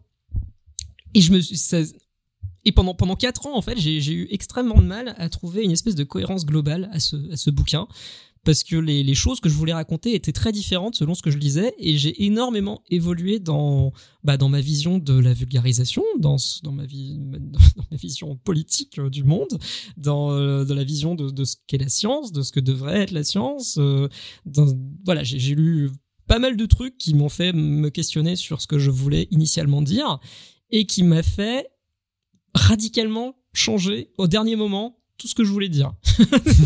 Donc il y a littéralement Le des- il y, a, il y a littéralement des chapitres qui ne qui, qui ne qui ne qui n'apparaîtront jamais. Il y avait des trucs sur euh, sur les, les la convergence évolutive, sur est-ce que l'évolution est convergente ou euh, ou contingente. Il y avait des chapitres euh, où j'emmenais le lecteur euh, de Ant-Man. Là, je l'emmenais dans le dans le dans le monde des champs quantiques. Mais ça posait un problème narratif qui était que bah, les, les champs quantiques c'est ontologiquement différent. Enfin, la, description elle est radicalement différente de la physique des particules avec ses quarks et ses gluons. Euh, donc c'est pas juste une question de, diminuer l'échelle pour arriver au champ quantique, c'est juste tu dois être transporté dans un autre univers. Et, ça, enfin voilà, ça, ne, pouvait pas coller. Je voulais parler d'asymétrie entre matière et antimatière, mais ça m'a amené à des considérations tellement complexes que je me suis dit je vais perdre tous mes lecteurs, donc je l'ai pas mis. Euh, je voulais parler de paléontologie et des différentes branches du, buissonnement humain et, euh, et je me suis dit bon si je commence à aller sur des sciences un peu plus euh, un peu plus humaines je vais me faire défoncer donc je vais pas le faire donc euh, donc voilà il y a eu plein de questionnements et en fait pendant les trois dernières semaines avant la publication du bouquin j'ai tout réécrit et ça a été un moment horrible de ma vie mais euh, mais à la fin ça a donné quelque chose dont je pense être un peu fier quand même et euh, voilà Bah écoute, t'as bien. Enfin, pour, moi, l'exercice est, vraiment euh, réussi en tout cas. Euh, pour faire un lien avec euh, une étape de rédaction euh, que, dont, dont- dont tu as dont tu as fait l'épreuve, Mhm. euh, tu as rédigé une thèse aussi dans ta vie. C'est moins euh, compliqué que de rédiger ce livre là Et ben voilà, c'est exactement ce que je voulais t'entendre euh, dire. Je voulais Voilà. avoir ton, ton ressenti sur euh, les différences Ouais. euh, de, de, de, de- rédiger une thèse qui est quand même un manuscrit qui doit être complet. Mhm. Quelles sont les spécificités de l'un Quelles sont les spécificités de l'autre? Quel est celui pour lequel tu as pris le plus de plaisir? Quel est le plus difficile? Comment, comment- comment, comment tu... Parce que donc la thèse, c'est l'aboutissement Oui. de plusieurs années de recherche. Mhm. Et ça, c'est, j'ai l'impression, euh, l'aboutissement de euh, une sorte de quête méditative, euh, ouais un truc, perso- scientifique un truc et vraiment personnel quoi en fait, je dirais que ce qui a poussé ma, toute ma carrière jusqu'à présent, c'est purement des considérations euh, personnelles. Enfin, j'ai une espèce de curiosité un peu débordante et j'arrive pas à me focaliser sur euh, sur une question en particulier. Donc, la, la vraie difficulté de ma thèse, ça a été de rester focalisé sur une question pendant trois ans. Hmm. Et ça, on en a beaucoup discuté avec mes directeurs. Ils étaient, ils, ont dû re- requérir à pas mal de, voilà, pas mal de méthodes pour essayer de, de focaliser mon attention. Donc, on avait deux réunions par semaine, ce qui en thèse, euh, enfin pour la plupart des gens qui ont eu des thèses, c'est- juste impensable. Mais hein, tous les tous les deux toutes les toutes deux fois par semaine, je devais avoir des nouveaux résultats à présenter à mes directeurs, ce qui était une espèce de course euh, sans fin. Euh, mais bon, voilà, j'ai quand même vécu une très bonne thèse et j'étais ravi de, de faire ça avec avec mes trois directeurs. Comme dit Nive, c'était une des thèses qui était trending sur Twitter. Oui, alors ça, euh, ça je je m'en remettrai jamais, je pense. Euh, hashtag sous live, on était devant Jean Lassalle, c'était incroyable. Trending topic européen, s'il vous plaît. Bravo. Et, euh, et donc voilà, enfin, alors que moi, euh, pendant cette soutenance, euh, j'étais en train de me chier dessus, quoi, littéralement. C'est, j'étais en train de, littéralement, de trembler. Alors ça a été filmé, donc on voit ma voix qui tremble et tout. Enfin, j'étais pas, j'étais pas bien.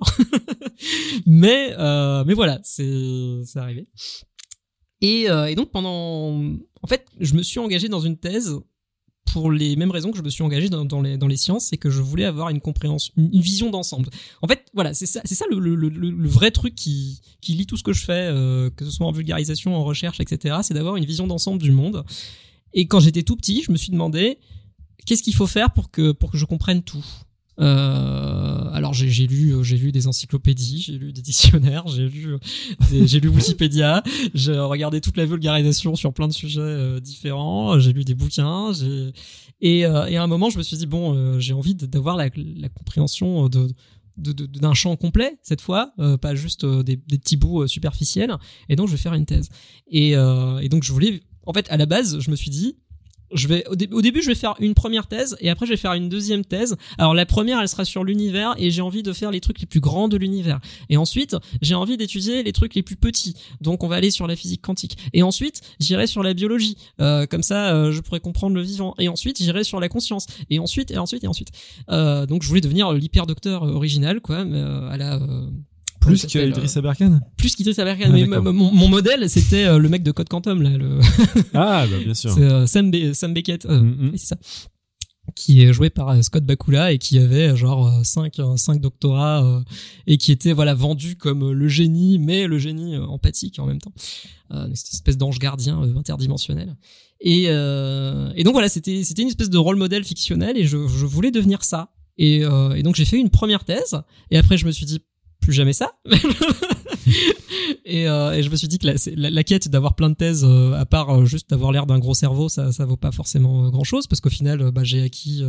Enfin, le fait de faire une thèse, ça te donne des compétences quand même. Ça te donne des compétences pour lire des articles scientifiques, pour les remettre dans leur contexte, pour voilà chercher des infos. Et en fait, je me suis rendu compte que pendant ma thèse, le truc que j'ai préféré faire, c'est rédiger l'introduction. Parce que l'introduction, c'est cette remise en, contexte de la question qui va t'occuper pendant la thèse. C'est pas les, les, chapitres où je décrivais ce que moi je faisais, mais c'est les chapitres où je décrivais ce que tous les autres faisaient. Et, euh, et je me suis, j'ai pris beaucoup de plaisir à faire ça. Et j'avais envie de trouver une activité qui me donne ce plaisir-là, mais sans avoir à débugger du code pendant 90% de mon temps.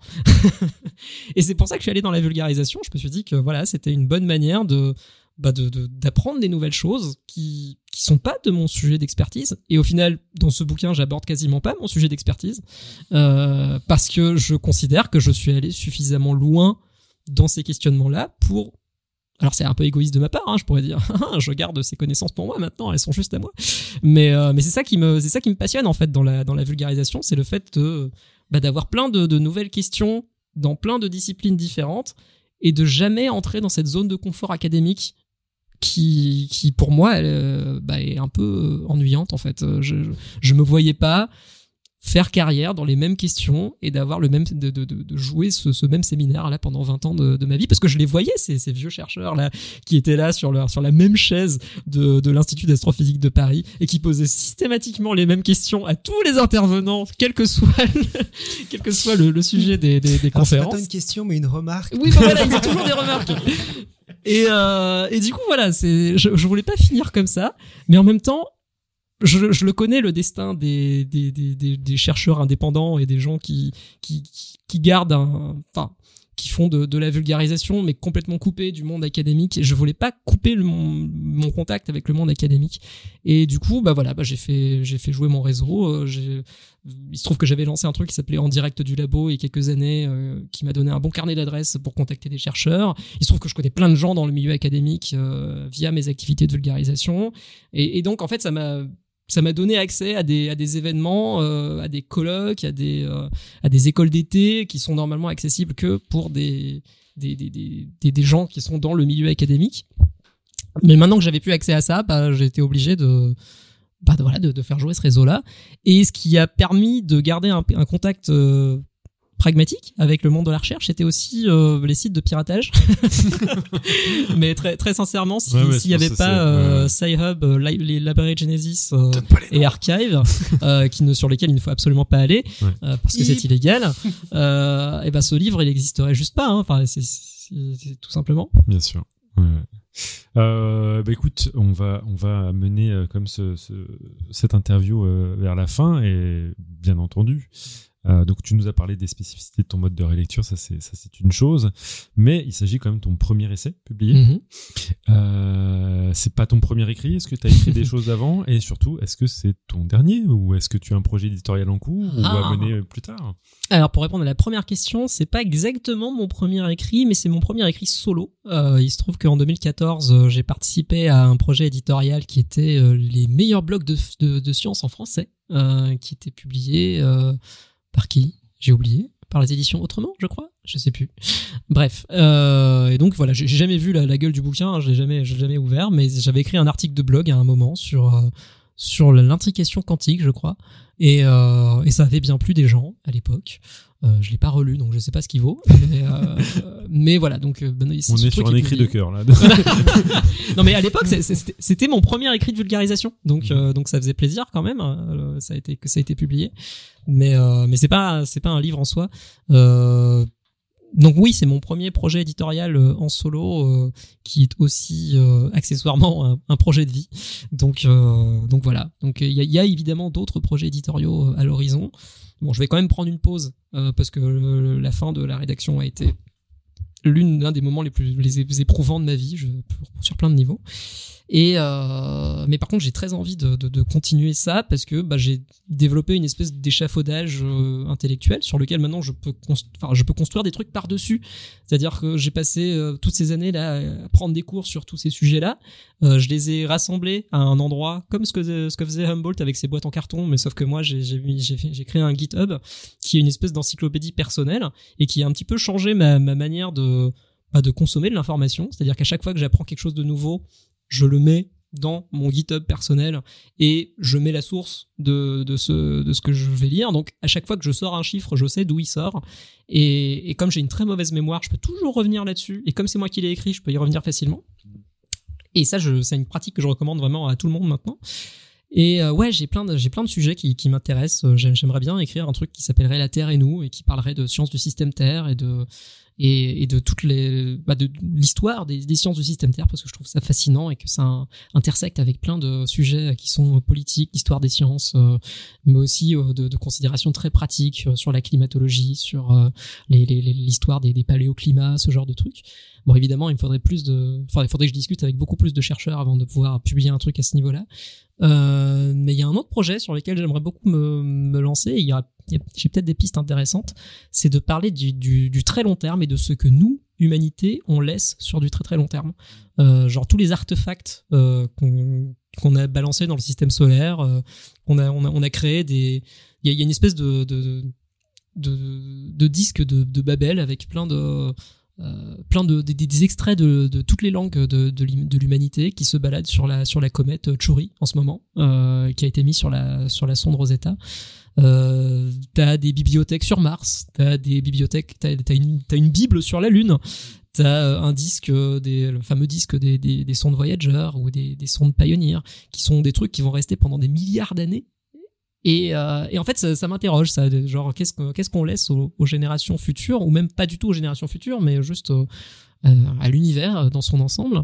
Et comment est-ce qu'on comment est-ce qu'on garantit la préservation du savoir sur du très très long terme?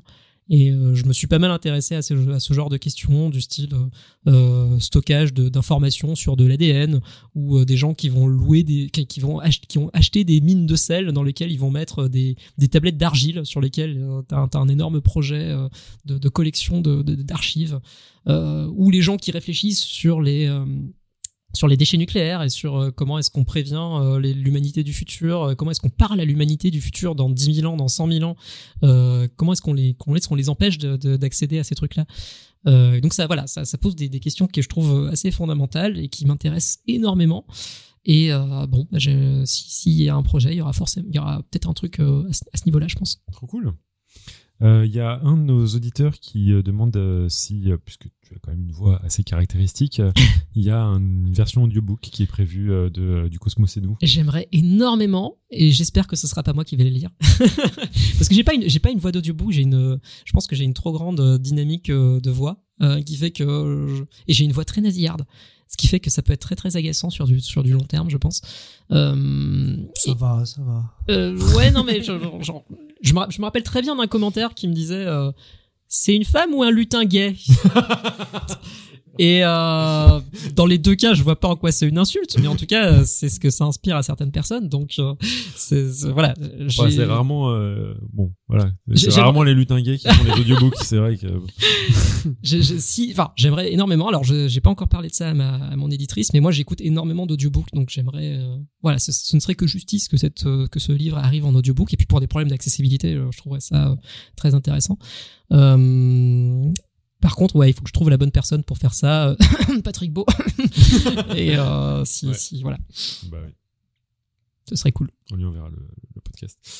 Euh, pour conclure, euh, ton livre est vraiment bourré de citations. Mhm. On même beaucoup les citations sur Podcast Science. Euh, donc euh, il y en a à, peu près euh, à, à chaque chapitre, mais aussi à l'intérieur des chapitres. Euh, donc ça c'est et en plus comme tu comme tu nous as dit, il y avait des, des Easter eggs. Donc la première question c'est comment tu as choisi les citations et surtout laquelle est ta préférée que nous utiliserons comme la fameuse quote de Ah ah. l'émission? Alors la- pour la première question, comment est-ce que j'ai sélectionné les citations? En fait, il se trouve que bah voilà, c'est une espèce de tradition euh, dans tous les dans tous les écrits de science de mettre des citations qui font qui font intelligent. j'ai envie de- ou euh, et même et tu trouves ça dans des dans des articles scientifiques des fois. Hein, Bien c'est, sûr, euh, moi, même dans les thèses, il y a toujours euh, généralement ça ouvre Dans par les les thèses, citations. ouais. J'ai j'ai été surpris par exemple de voir qu'il y avait tout le temps les mêmes citations dans les articles de biologie, dans, genre sur tous les sujets que je, je voyais, je voyais euh, la citation de Job, Dobzhansky, euh, rien n'a de sens si ce n'est la lumière de l'évolution. Enfin, vous, oh, vous adorez Attention, cette bah bien sûr, elle est géniale. Genre, vous leur l'amour à cette citation. et, euh, et donc voilà, donc euh, donc en fait j'ai j'ai appris à, à les collecter, à, à en chercher activement, euh, des fois sur des sur des sites de citations. Mais mais en fait je me suis rendu compte que sur les sites de citations, t'as très rarement des citations que les gens ont vraiment dites. Et, euh, et je me suis rendu compte que euh, bah, c'était euh, c'était périlleux d'utiliser des citations. Il y a, genre il y a une citation, alors je vais je vais en citer je vais en citer deux pour la peine, mais il y a une citation qui est systématiquement attribuée à euh, Arthur C. Clarke. Je, Mais- je vois de celle que tu parles, ça m'a fait Voilà. oui, C'est euh, deux possibilités existent, soit nous sommes seuls dans l'univers, soit nous ne sommes pas. Les deux hypothèses sont tout aussi effrayantes. Et ben en fait, il y a un site qui s'appelle Quote Investigator qui a cherché l'origine de cette euh, de cette citation. Et en fait, c'est euh, Stanley Kubrick qui mentionne à un moment un écrivain britannique de SF connu sans le nommer. Et t'as dix autres personnes de plein de backgrounds différents qui ont dix versions différentes de la même citation, qui mentionnent parfois Arthur C. Clarke, parfois Carl Sagan, parfois gna gna gna, parfois ta ta ta. Et en fait, on ne sait pas qui a fait ça. En fait, c'est c'est c'est le troll. En fait, c'est Kubrick, c'est lui qui a inventé la, la citation et il a C'est- fait le. Et c'est- et c'est parfaitement possible. Et ce qui fait que, bah, à la base, j'avais mis Arthur C. Clarke, maintenant j'ai mis auteur inconnu parce que, bah, on sait pas. Voilà. Et, euh, et donc voilà. Donc j'ai appris, eh bah, sur, le même GitHub, il y a un truc citation, poésie. euh, et voilà, c'est là où je, fous euh, tout tout ce que je trouve joli. Pour la citation que j'aimerais euh, que j'ai choisie, euh, c'est une citation de Ptolémée qui nous vient de, l'Almageste, euh, qui a été écrite probablement au deuxième siècle de notre ère et qui est surprenamment prescient et, qui correspond complètement au, feeling général du, livre. Donc je pense que c'est la citation la plus appropriée que je peux que je peux que je peux je peux citer. Et cette citation, elle nous dit moi qui passe et qui meurs, je vous contemple, étoile. La terre n'étreint plus l'enfant qu'elle a porté. Debout, tout près des dieux, dans la nuit au sans voile, je m'associe, infime, à cette immensité. Je goûte en vous voyant ma part d'éternité. C'est pas mal. Voilà. Merci. Ptolémée. Merci Claude. Il s'appelait Claude, vous vous rendez Claude Ptolémée. Oui. D'accord. Eh ben, c'était fantastique. Euh, C'est beau de voir euh, un auteur euh, prendre son livre pour en citer des passages. c'est vraiment- Il y en a des très très bien. Moi j'en ai lu une de, de, Et, de euh, Cicéron dans, dans ton truc. Oui. J'ai noté que j'ai bien aimé. Elle est incroyable. Euh, Le songe de Scipion. Donc je vous la laisse lire parce qu'on en a déjà cité deux. Euh, mais euh, bah, ça nous a fait extrêmement plaisir que tu viennes, Sébastien. Euh, Eh ben, je suis extrêmement honoré d'être d'être ici et je vous remercie beaucoup de d'avoir dédié un épisode juste euh, pour euh, pour moi et c'est super gentil. Voilà. Bah écoute, on prend rendez-vous. Euh, mais euh, bah, ça nous a fait sombre 2028. Quand vous aurez débunké l'intégralité du bouquin. Exactement, voilà. Quand... Non, pour ton prochain. Ah oui, pour le prochain, oui. Pour ton Enfin, si, prochain, si ça dure 7 ans avant le prochain, c'est qu'il y a eu vraiment un problème, hein, je pense. euh, voilà. Mais on donc- aura peut-être débugué la chatroom et le son au départ. Non, Et on non. saura faire des transitions, peut-être, on sait pas. Ça, Qui je sait n'y crois pas. Donc, en attendant, jetez-vous sur le livre de, de Sébastien Carassou, Le Cosmos et nous, euh, dans toutes les bonnes librairies depuis euh, aujourd'hui, à la date où nous enregistrons, le 10 novembre 2021. Et euh, on euh, te recevra de- avec plaisir la prochaine fois. Euh, N'hésitez pas euh, donc euh, sur euh, les plateformes sur lesquelles vous écoutez, euh, Spotify, euh, Apple Podcast euh, et j'en passe, euh, à, à mettre des étoiles sur les podcasts. C'est- Ça améliore notre référencement et c'est comme ça que d'autres personnes nous découvrent. Si vous avez apprécié cet épisode, n'hésitez pas à le faire. Et en attendant, on se retrouve la semaine prochaine et que serve à la science soit votre joie.